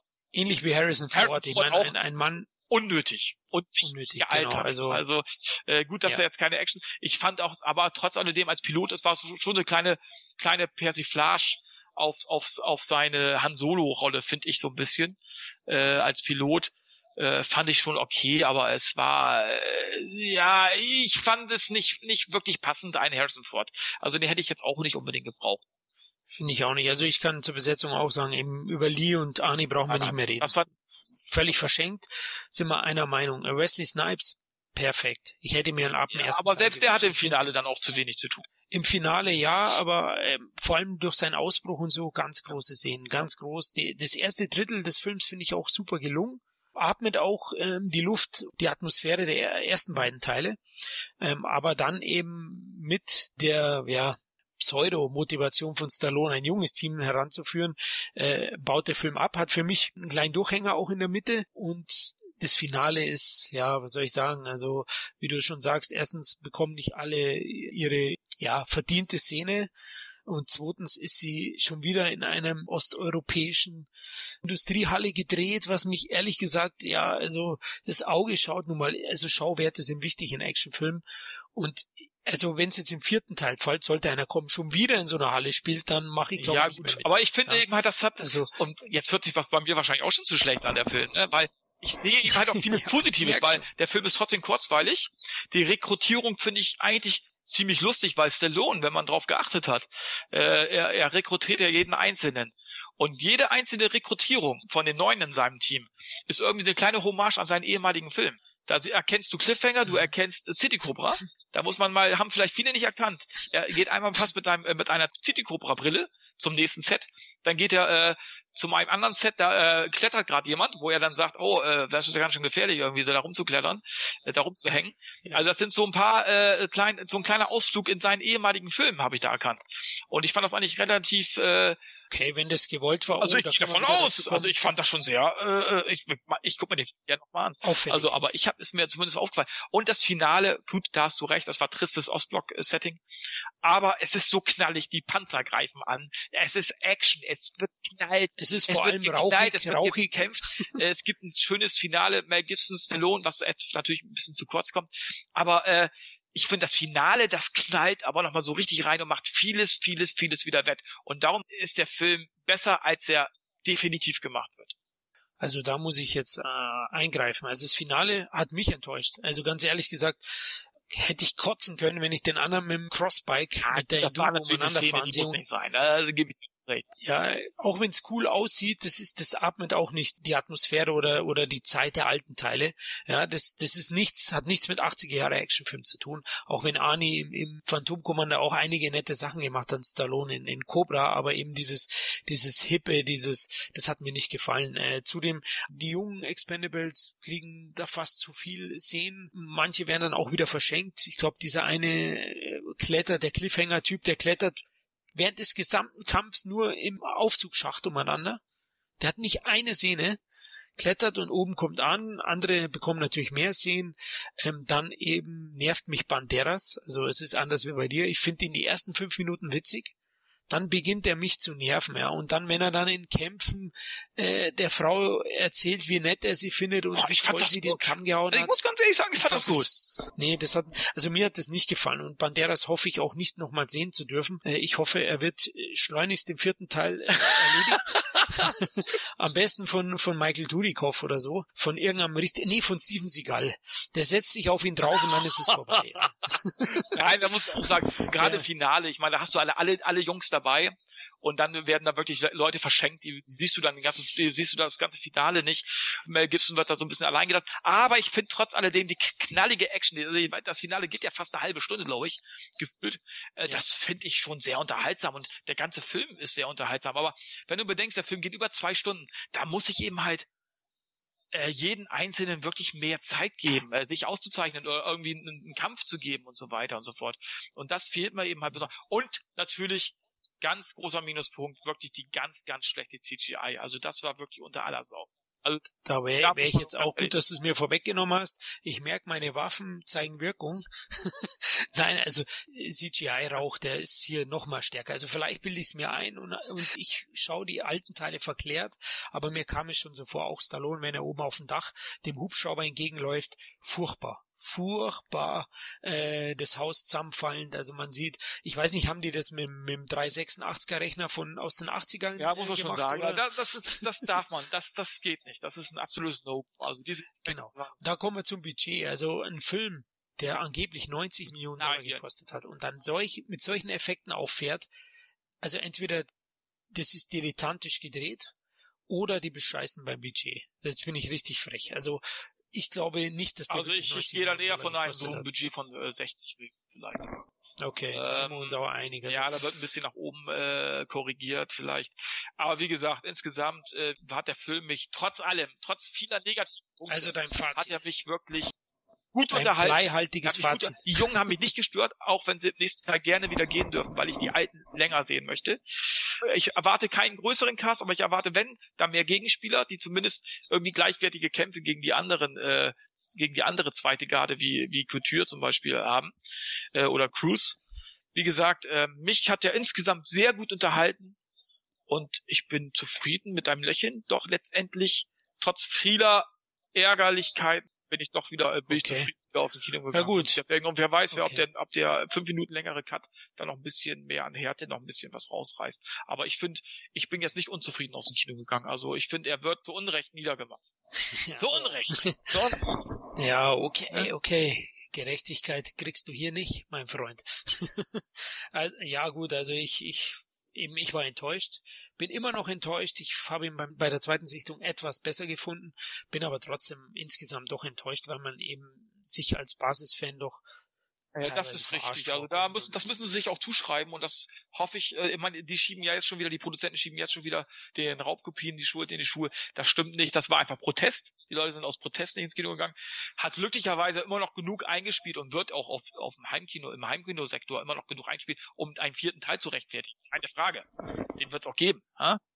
Aber da muss man einiges verändern und äh, wie gesagt, man muss eben halt auch das China-Ergebnis sehen und da äh, kann ich nur raten, dass man da einen, einen Mann wie Jackie Chan mit ans, an, äh, ins Boot holt, aber in einer tragenden Rolle und nicht beim äh, genau, Fotoausschnitt. Genau. Ja, das sehe ich genauso. Also Jet Li, ja, insgesamt finde ich etwas schwächer. Zu sagen ist noch Patrick Hughes, der Regisseur, äh, ist auch wieder nur als Handlanger oh, hat viele gemacht, sehen, oder? Äh, solide zugehört, was, was genau, Dr. Sly... die Anweisungen äh, gegeben, er hat es dann ausgeführt. aber wie gesagt, wenn wir gleich zum vierten Teil kommen, wie wir uns ihm wünschen, äh, da wünsche ich mir einen anderen und nicht Patrick Hughes. Okay, ja, das sehe ich auch ähm, so ähnlich wie du. Da sind wir uns dann wieder einig. Dann können wir vielleicht von Rivalen wieder zu Partnern werden. Wir werden sehen. Insgesamt sind wir, glaube ich, doch nicht so weit auseinander. Und bei allen Kontroversen bezüglich Teil 3 sind wir uns, glaube ich, beide einig, dass das ein episches Franchise für die Fans ist und das insgesamt unendlich viel Spaß uns bereitet hat. Und ich hoffe natürlich auch, dass es hoffentlich besser fortgesetzt wird, sage ich es mal so. Also ich hoffe, dass im, in einem vierten Teil gleich mal die ganzen Jungen äh, weg äh, entsorgt werden, hört sich jetzt Ja, die müssen leider wieder weg, weil sonst hast du die alten die fahren Leute, in Urlaub oder, oder der, die Basis will, will die alten Säcke sehen. Ja, genau. wie gesagt, wenn, ich, das Franchise würde wahrscheinlich eh nicht funktionieren mit, mit einem jungen neuen Team. Das würde nicht funktionieren. Die Expendables-Filme, ein 5 und 6 oder was ich was, würden nicht funktionieren, wenn die Alten nicht dabei wären. Das geht einfach nicht. Das müssen sie sich eingestehen. Ja, und ähm, von daher, äh, nein, äh, da hast du recht, vierten Teil nur die alten Säcke. Genau, sehe ich auch so. Und vielleicht auch, dass sich in einem vierten, jetzt können wir gleich zum vierten kommen, die Zukunft des Franchise zwischen Spendables und Expendables 4, also der weiblichen Version der Expendables. Können wir mal kurz reden, wie es weitergeht. Was mir wichtig wäre, dass in Zukunft Stallone ein bisschen mehr zurücknimmt. Der, Im dritten Teil ist er doch schon noch mehr im mhm. Rampenlicht gewesen als in den vorherigen zweien und nimmt somit auch nochmal den alten Screentime. Was im dritten auch, habe ich vergessen zu sagen, eigentlich mich schon gestört hat, ist Jason Statham ein Top Star der jetzigen Zeit, der wurde auch wenig genutzt. Ja, er kommt schon ein bisschen weniger also vor, ja.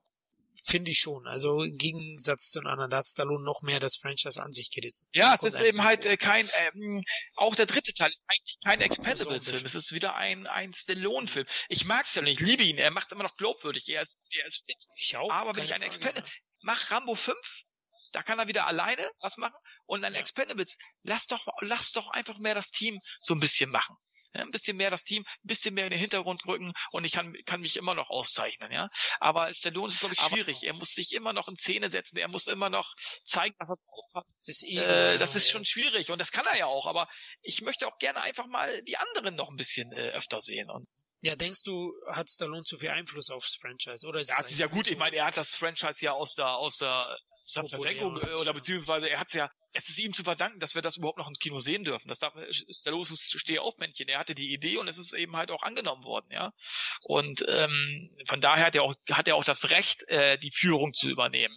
Aber er muss in dem Film selber, muss er einfach ein bisschen, finde ich, ein bisschen kürzer treten und die anderen dann eben halt auch ein bisschen mehr machen lassen sehe ich genauso. Also, also ich würde mir auch wünschen, dass er vielleicht sich etwas zurücknimmt. Vielleicht passiert das ja jetzt auch. Ich denke, Stallone ist auf jeden Fall immer wieder lernfähig und äh, ich verehre ihn ja auch. Und ich habe mich riesig gefreut damals, wo er mit Rocky Balboa zurückkam. Ich habe fast im Kino geweint, ja. wo ich die Hymne gehört habe. Ich habe leider, muss ich dazu sagen, als Kind oder als Jugendlicher nur den fünften Teil im Kino zuvor gesehen. Und jeder, der Rocky liebt, der weiß, was ich damit erlebt habe. Den schlechtesten. Ja, aber auch nicht so schlecht, wie er gemacht wird. Nein, so schlecht ist er nicht, aber er ist schon, ja, zu Rocky kommen wir vielleicht irgendwann mal anders, aber es ist so, dass mir letztlich die Geschichte mit seinem Sohn nicht wirklich vollends überzeugt hat und auch die Darsteller etwas schwächer sind. Er ist nicht so schlecht, aber er macht auch einiges falsch. Und deswegen bin Stallone-Fan und, und werde es auch immer bleiben. Und, aber ich sehe ihn auch ab und zu kritisch. Ich bin dann schon auch ehrlich und man sollte nicht alles mit rosa Augen sehen. Also ich hoffe auch, dass, und ich denke, er ist so, dass er das knallhart analysieren wird. Das hoffe ich, das hoffe ich. rausziehen wird. Ja, also was denkst du, welche weiteren altgedienten Recken hätten sich einen Auftritt auf dem Schlachtfeld ja, wie gesagt, verdient? Äh, ich wünsche mir auf jeden Fall, wenn du neue dazu, ich würde nicht zu viele neue dazu bringen, ja. Das als erstes. Aber wenn, auf ja. jeden Fall Jackie Chan, allein für den China-Markt, ganz wichtig, in einer größeren Rolle. Ja. Wenn Jet Li und Schwarzenegger wieder so wenig Zeit haben oder so ein, oder verletzt sind oder was auch immer, weil Jet Li war es ja auch, auch eine Verletzung, äh, so viel ich weiß, warum man nicht so lange dabei war dann okay, sollte man äh, zumindest, äh, sollte man sie ganz weglassen. Es tut mir leid, aber es ist einfach so. Äh, und als bei den Bösewichtern, da hätte, würde ich mir eben halt wirklich, The Rock hat zum Beispiel angekündigt, äh, er würde sich gerne die alten Säcke vornehmen und jeden in den Arsch treten. Würde ich mich freuen oh, drüber, oh, cool. aber auch von mir aus ein Nick Cage oder ein Travolta, die dann eben halt äh, einige altgediente B-Stars, ja, wie Dudikoff, Matthias Hüß, zum Beispiel, äh, gibt's ja eine, oder Dakaskos oder wie sie alle heißen, die würde ich, die würde ich gerne sehen so als als ja, dass dann jeder so einen Endkampf bekommt, ja, dass jeder so ein so ein Fight bekommt, ja, meinetwegen Lundgren versus äh, Dakaskos oder äh, so, so sowas in der Art. Und dann, dann würde ich mir einen vernünftigen Regisseur wünschen, einen guten Regisseur wie ein John Woo, der das Ganze auch episch in Szene setzen kann mit vielen Slow-Mo-Aufnahmen, ja, oder äh, oder Antoine äh, Fuqua zum Beispiel, ja, den, den würde ich, der, der macht auch ja. mal sehr großes äh, oder sehr gutes Hochglanzkino ohne viele große schnelle Schnitte.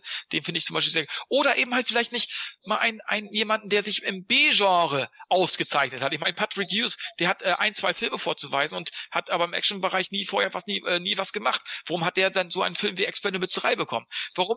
Weil er sich was. Ja, aber dann kann man dann eben halt auch mal sagen, hey, wir haben im B-Bereich so, so geile äh, Regisseure wie Isaac Florentine wie den, äh, den Holländer, wie heißt er? Roel Reine. Ich wollte schon sagen, äh, Arjen Nein, Arjen Robben nicht, aber Roel Reine, ne?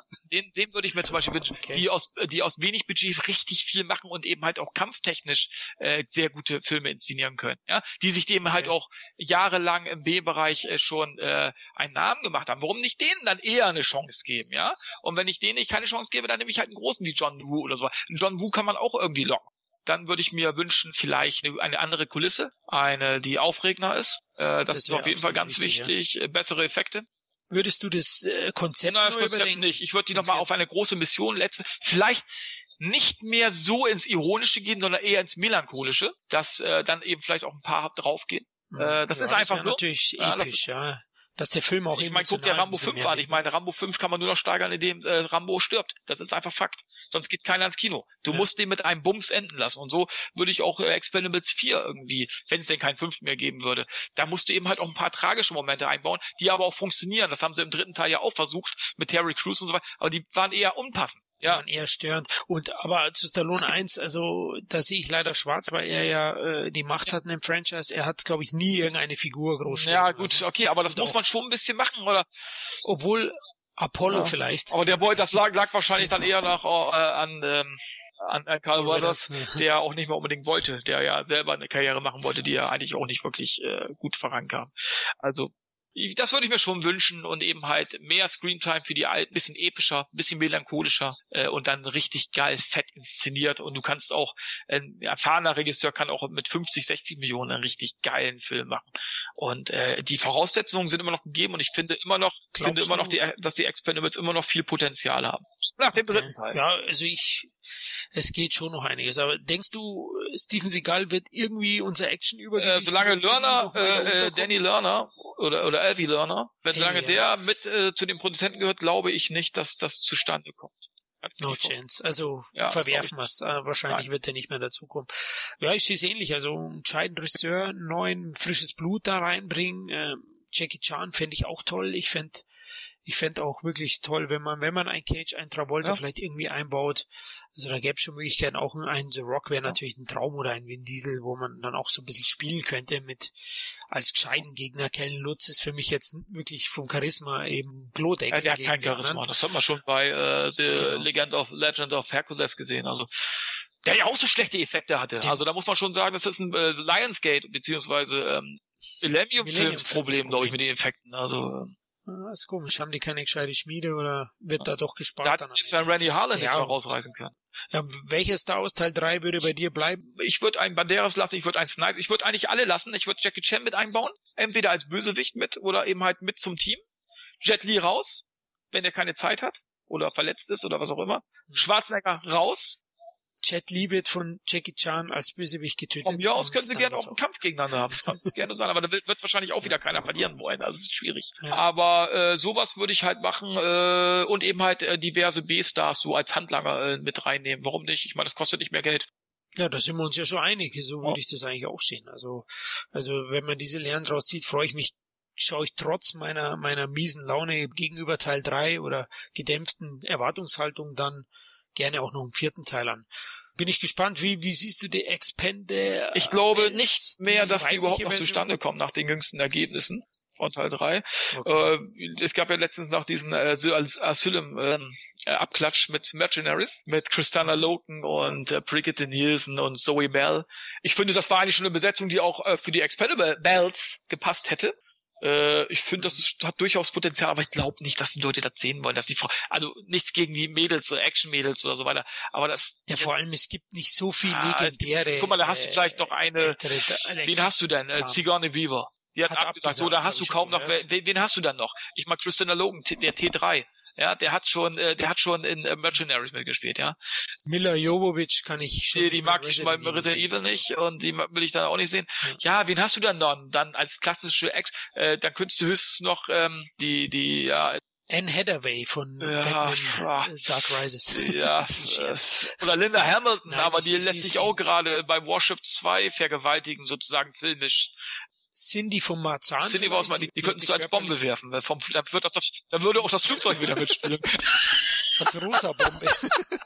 Ne? also es gibt da nicht viele, also äh, klassische dann. Also ich finde die, äh, diese bei Mercenaries haben, bei diesem Asylum-Abklatsch, ich finde die äh, Besetzung äh, war schon ganz gut eigentlich für so einen weiblichen Actionfilm. Also ich glaube auch ehrlich gesagt wie du, dass, dass das Ich glaube, es kommt auch nicht mehr zustande. Glaube ich.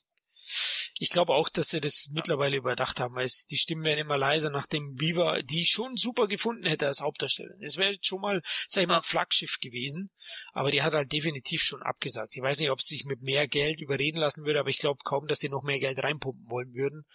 Und da geht's mir wie dir, da gibt's eigentlich nur wenige, die die noch nicht irgendwo mitgespielt haben. Uma Furman wäre oh. vielleicht noch so ein Fall, aber. Oh nee, das, das hat kein Potenzial. Nicht, das, das weiß ich nicht, das ist, äh, funktioniert nicht. Okay, ja gut, dann sind wir eigentlich durch, würde ich sagen, oder? Fällt dir noch was ein? Wir haben uns duelliert. Ja, ich bin als Sieger vom Platz gegangen. Ich habe gewonnen. Nein, Nein, wir waren uns ja auch nicht so uneinig, ja. was Expendables 3 angeht. Nur ich fand eben halt nee, ihn, äh, ich, ich würde eigentlich auch alles kritisieren, was du kritisierst. Nur sehe ich ihn vom Unterhaltungswert insgesamt vielleicht äh, eine Schippe besser als du. Du lässt dich eben blenden. Ja, ich habe mich vielleicht eher blenden nee, Ja gut, okay. Ich lasse mich gerne blenden. Okay. Ja, von Cindy vom, äh, vom Marzahn, da würde ich mich, die würden uns, würde es auch blenden, wenn die mit äh, rosa-roten äh, Kampfanzug äh, gegen äh, die Expendables antritt, alleine. Ich glaube, da, ja? da wird eher ein großer Schatten ja. vor uns stehen, aber hm? also. Und da brauchst du doch nicht mal Spezialeffekte für. Nee, genau, ja. Also das ist wirklich eine, eine Farbbombe. Ich hätte gerne zum Beispiel auch Jamie Lee Curtis, so im Blue-Stil äh, äh, Kampfanzug. Stimmt, ja, die würde ich auch noch mehr gern und dann äh, zieht die noch mal richtig blank. Ein bisschen zu. Ja? Dann ist der ja, dann holt sie ihre Granaten raus und dann geht's äh, äh, ne, nochmal richtig zur Sache da. Das würde ich mir auch nochmal wünschen. Den Sonnenuntergang, ja. Mhm. ja, das wäre das wäre vielleicht was, aber ja, ich glaube, wie du gesagt hast, da kommt es eher nicht dazu. Ich glaube auch, wir bekommen jetzt X4 noch serviert und dann wird es auch schon schwer werden, weil X3 hat schon am Ruf genagt und da muss man schon was Ja, da muss, da muss jetzt noch was, was anderes Klar, ein bisschen hochwertiger. Sonst wird's nach unten gehen. Schlimme ist wahrscheinlich, X4 kann richtig gut werden und wird wegen dem Ruf des dritten vielleicht deutlich das weniger. Das mag sein, ja. Äh, man muss gucken dass das Franchise durch ist, könnte für manche Leute. Ich glaube, Teil 4 hat ja trotz alle, Teil 3 hatte trotz alledem weltweit immer noch ein gutes Ergebnis geliefert, ja? Dank China. Hat er, Dank, hat er, keine Dank. Frage. Aber ich weiß halt nicht, du weißt immer nicht, wie, wie, wie ist man einem Vierten dann gegenüber? Wie, wie war es die Stimmung kommt immer drauf an, wenn ich den bewerbe, wenn, man muss jetzt mal sehen, also langsam müssen die auch merken, wie, wie viel Macht die Fans haben. Und nach dem PG-13, äh, nachdem die PG-13 angekündigt haben, gab es einen riesen Shitstorm im Internet und das wurde einfach nicht ernst genommen. Ja, man hätte auch rechtzeitig noch umschlagen können. Aber wollte man nicht. Man wollte das Ding, man hat, glaube ich, gesehen, wie du gesagt hast, der zweite war ein riesen Home-Video-Hit. Man wollte einfach das nochmal Ja, aber das ist eben halt nach hinten losgegangen. Und ich, wenn man das richtig bewirbt, den vierten Teil, als eines der Action, äh, härtesten Actionfilme überhaupt, vielleicht ein bisschen ernster und so weiter und so fort, ein Mann wie Jackie Chan doch irgendwie präsentieren kann zum Beispiel, dann glaube ich schon, dass sogar in Amerika wieder ein besseres Ergebnis möglich ist. Ja, ist Und notfalls machen wir den in 3D und dann läuft das. Oh, Richtig, in 4D, wenn, wenn die Jamie Lee mitspielt. Ja, die Szenen mit Jet Li sind dann in 3D. 4D. Ja, das stimmt, ja. mit den Bildern, ja, genau. Ja, ja, das wäre eine Idee, ja. Ich glaube, äh, der Herr Lörner kann gern bei uns beiden anrufen. okay, Kevin, hat super ja. Spaß gemacht, also war echt super und war mir eine Herzensangelegenheit, über das, über das Franchise zu sprechen, weil es mich doch auch schwer belastet hat die letzten Monate mit Teil 3. Und ich wollte mir das einfach von der Seele Aha. streiten mit jemandem. Wie gesagt, vielleicht bringt der 5 Minuten längere Cut noch ein bisschen was das kann schon sein, aber im Gegenzug muss man noch ein paar von den Jungspunden rausschneiden für mich und dann passt es wieder. okay, ja Leute, äh, schön, dass ihr uns zugehört habt. Ja, wir mal schauen, ob wir, wenn die Sonderausgabe ein Erfolg hat, wird es sicher mal ein neues Thema dazu geben. Vielleicht werden wir dann auch mal zu dritt drüber quatschen. Kevin, mir hat's kann ich nur wieder Spaß gemacht. Ja, Leute, macht's gut bei dem nachgeladenen Action Podcast. Wir sagen auf Wiedersehen aus Den Haag. Ja. Macht's gut. Gell? Tschüss. Ciao. Sin Entertainment Talk, der Podcast des Entertainment Blogs. Mehr Fan Talk über Filme und Serien.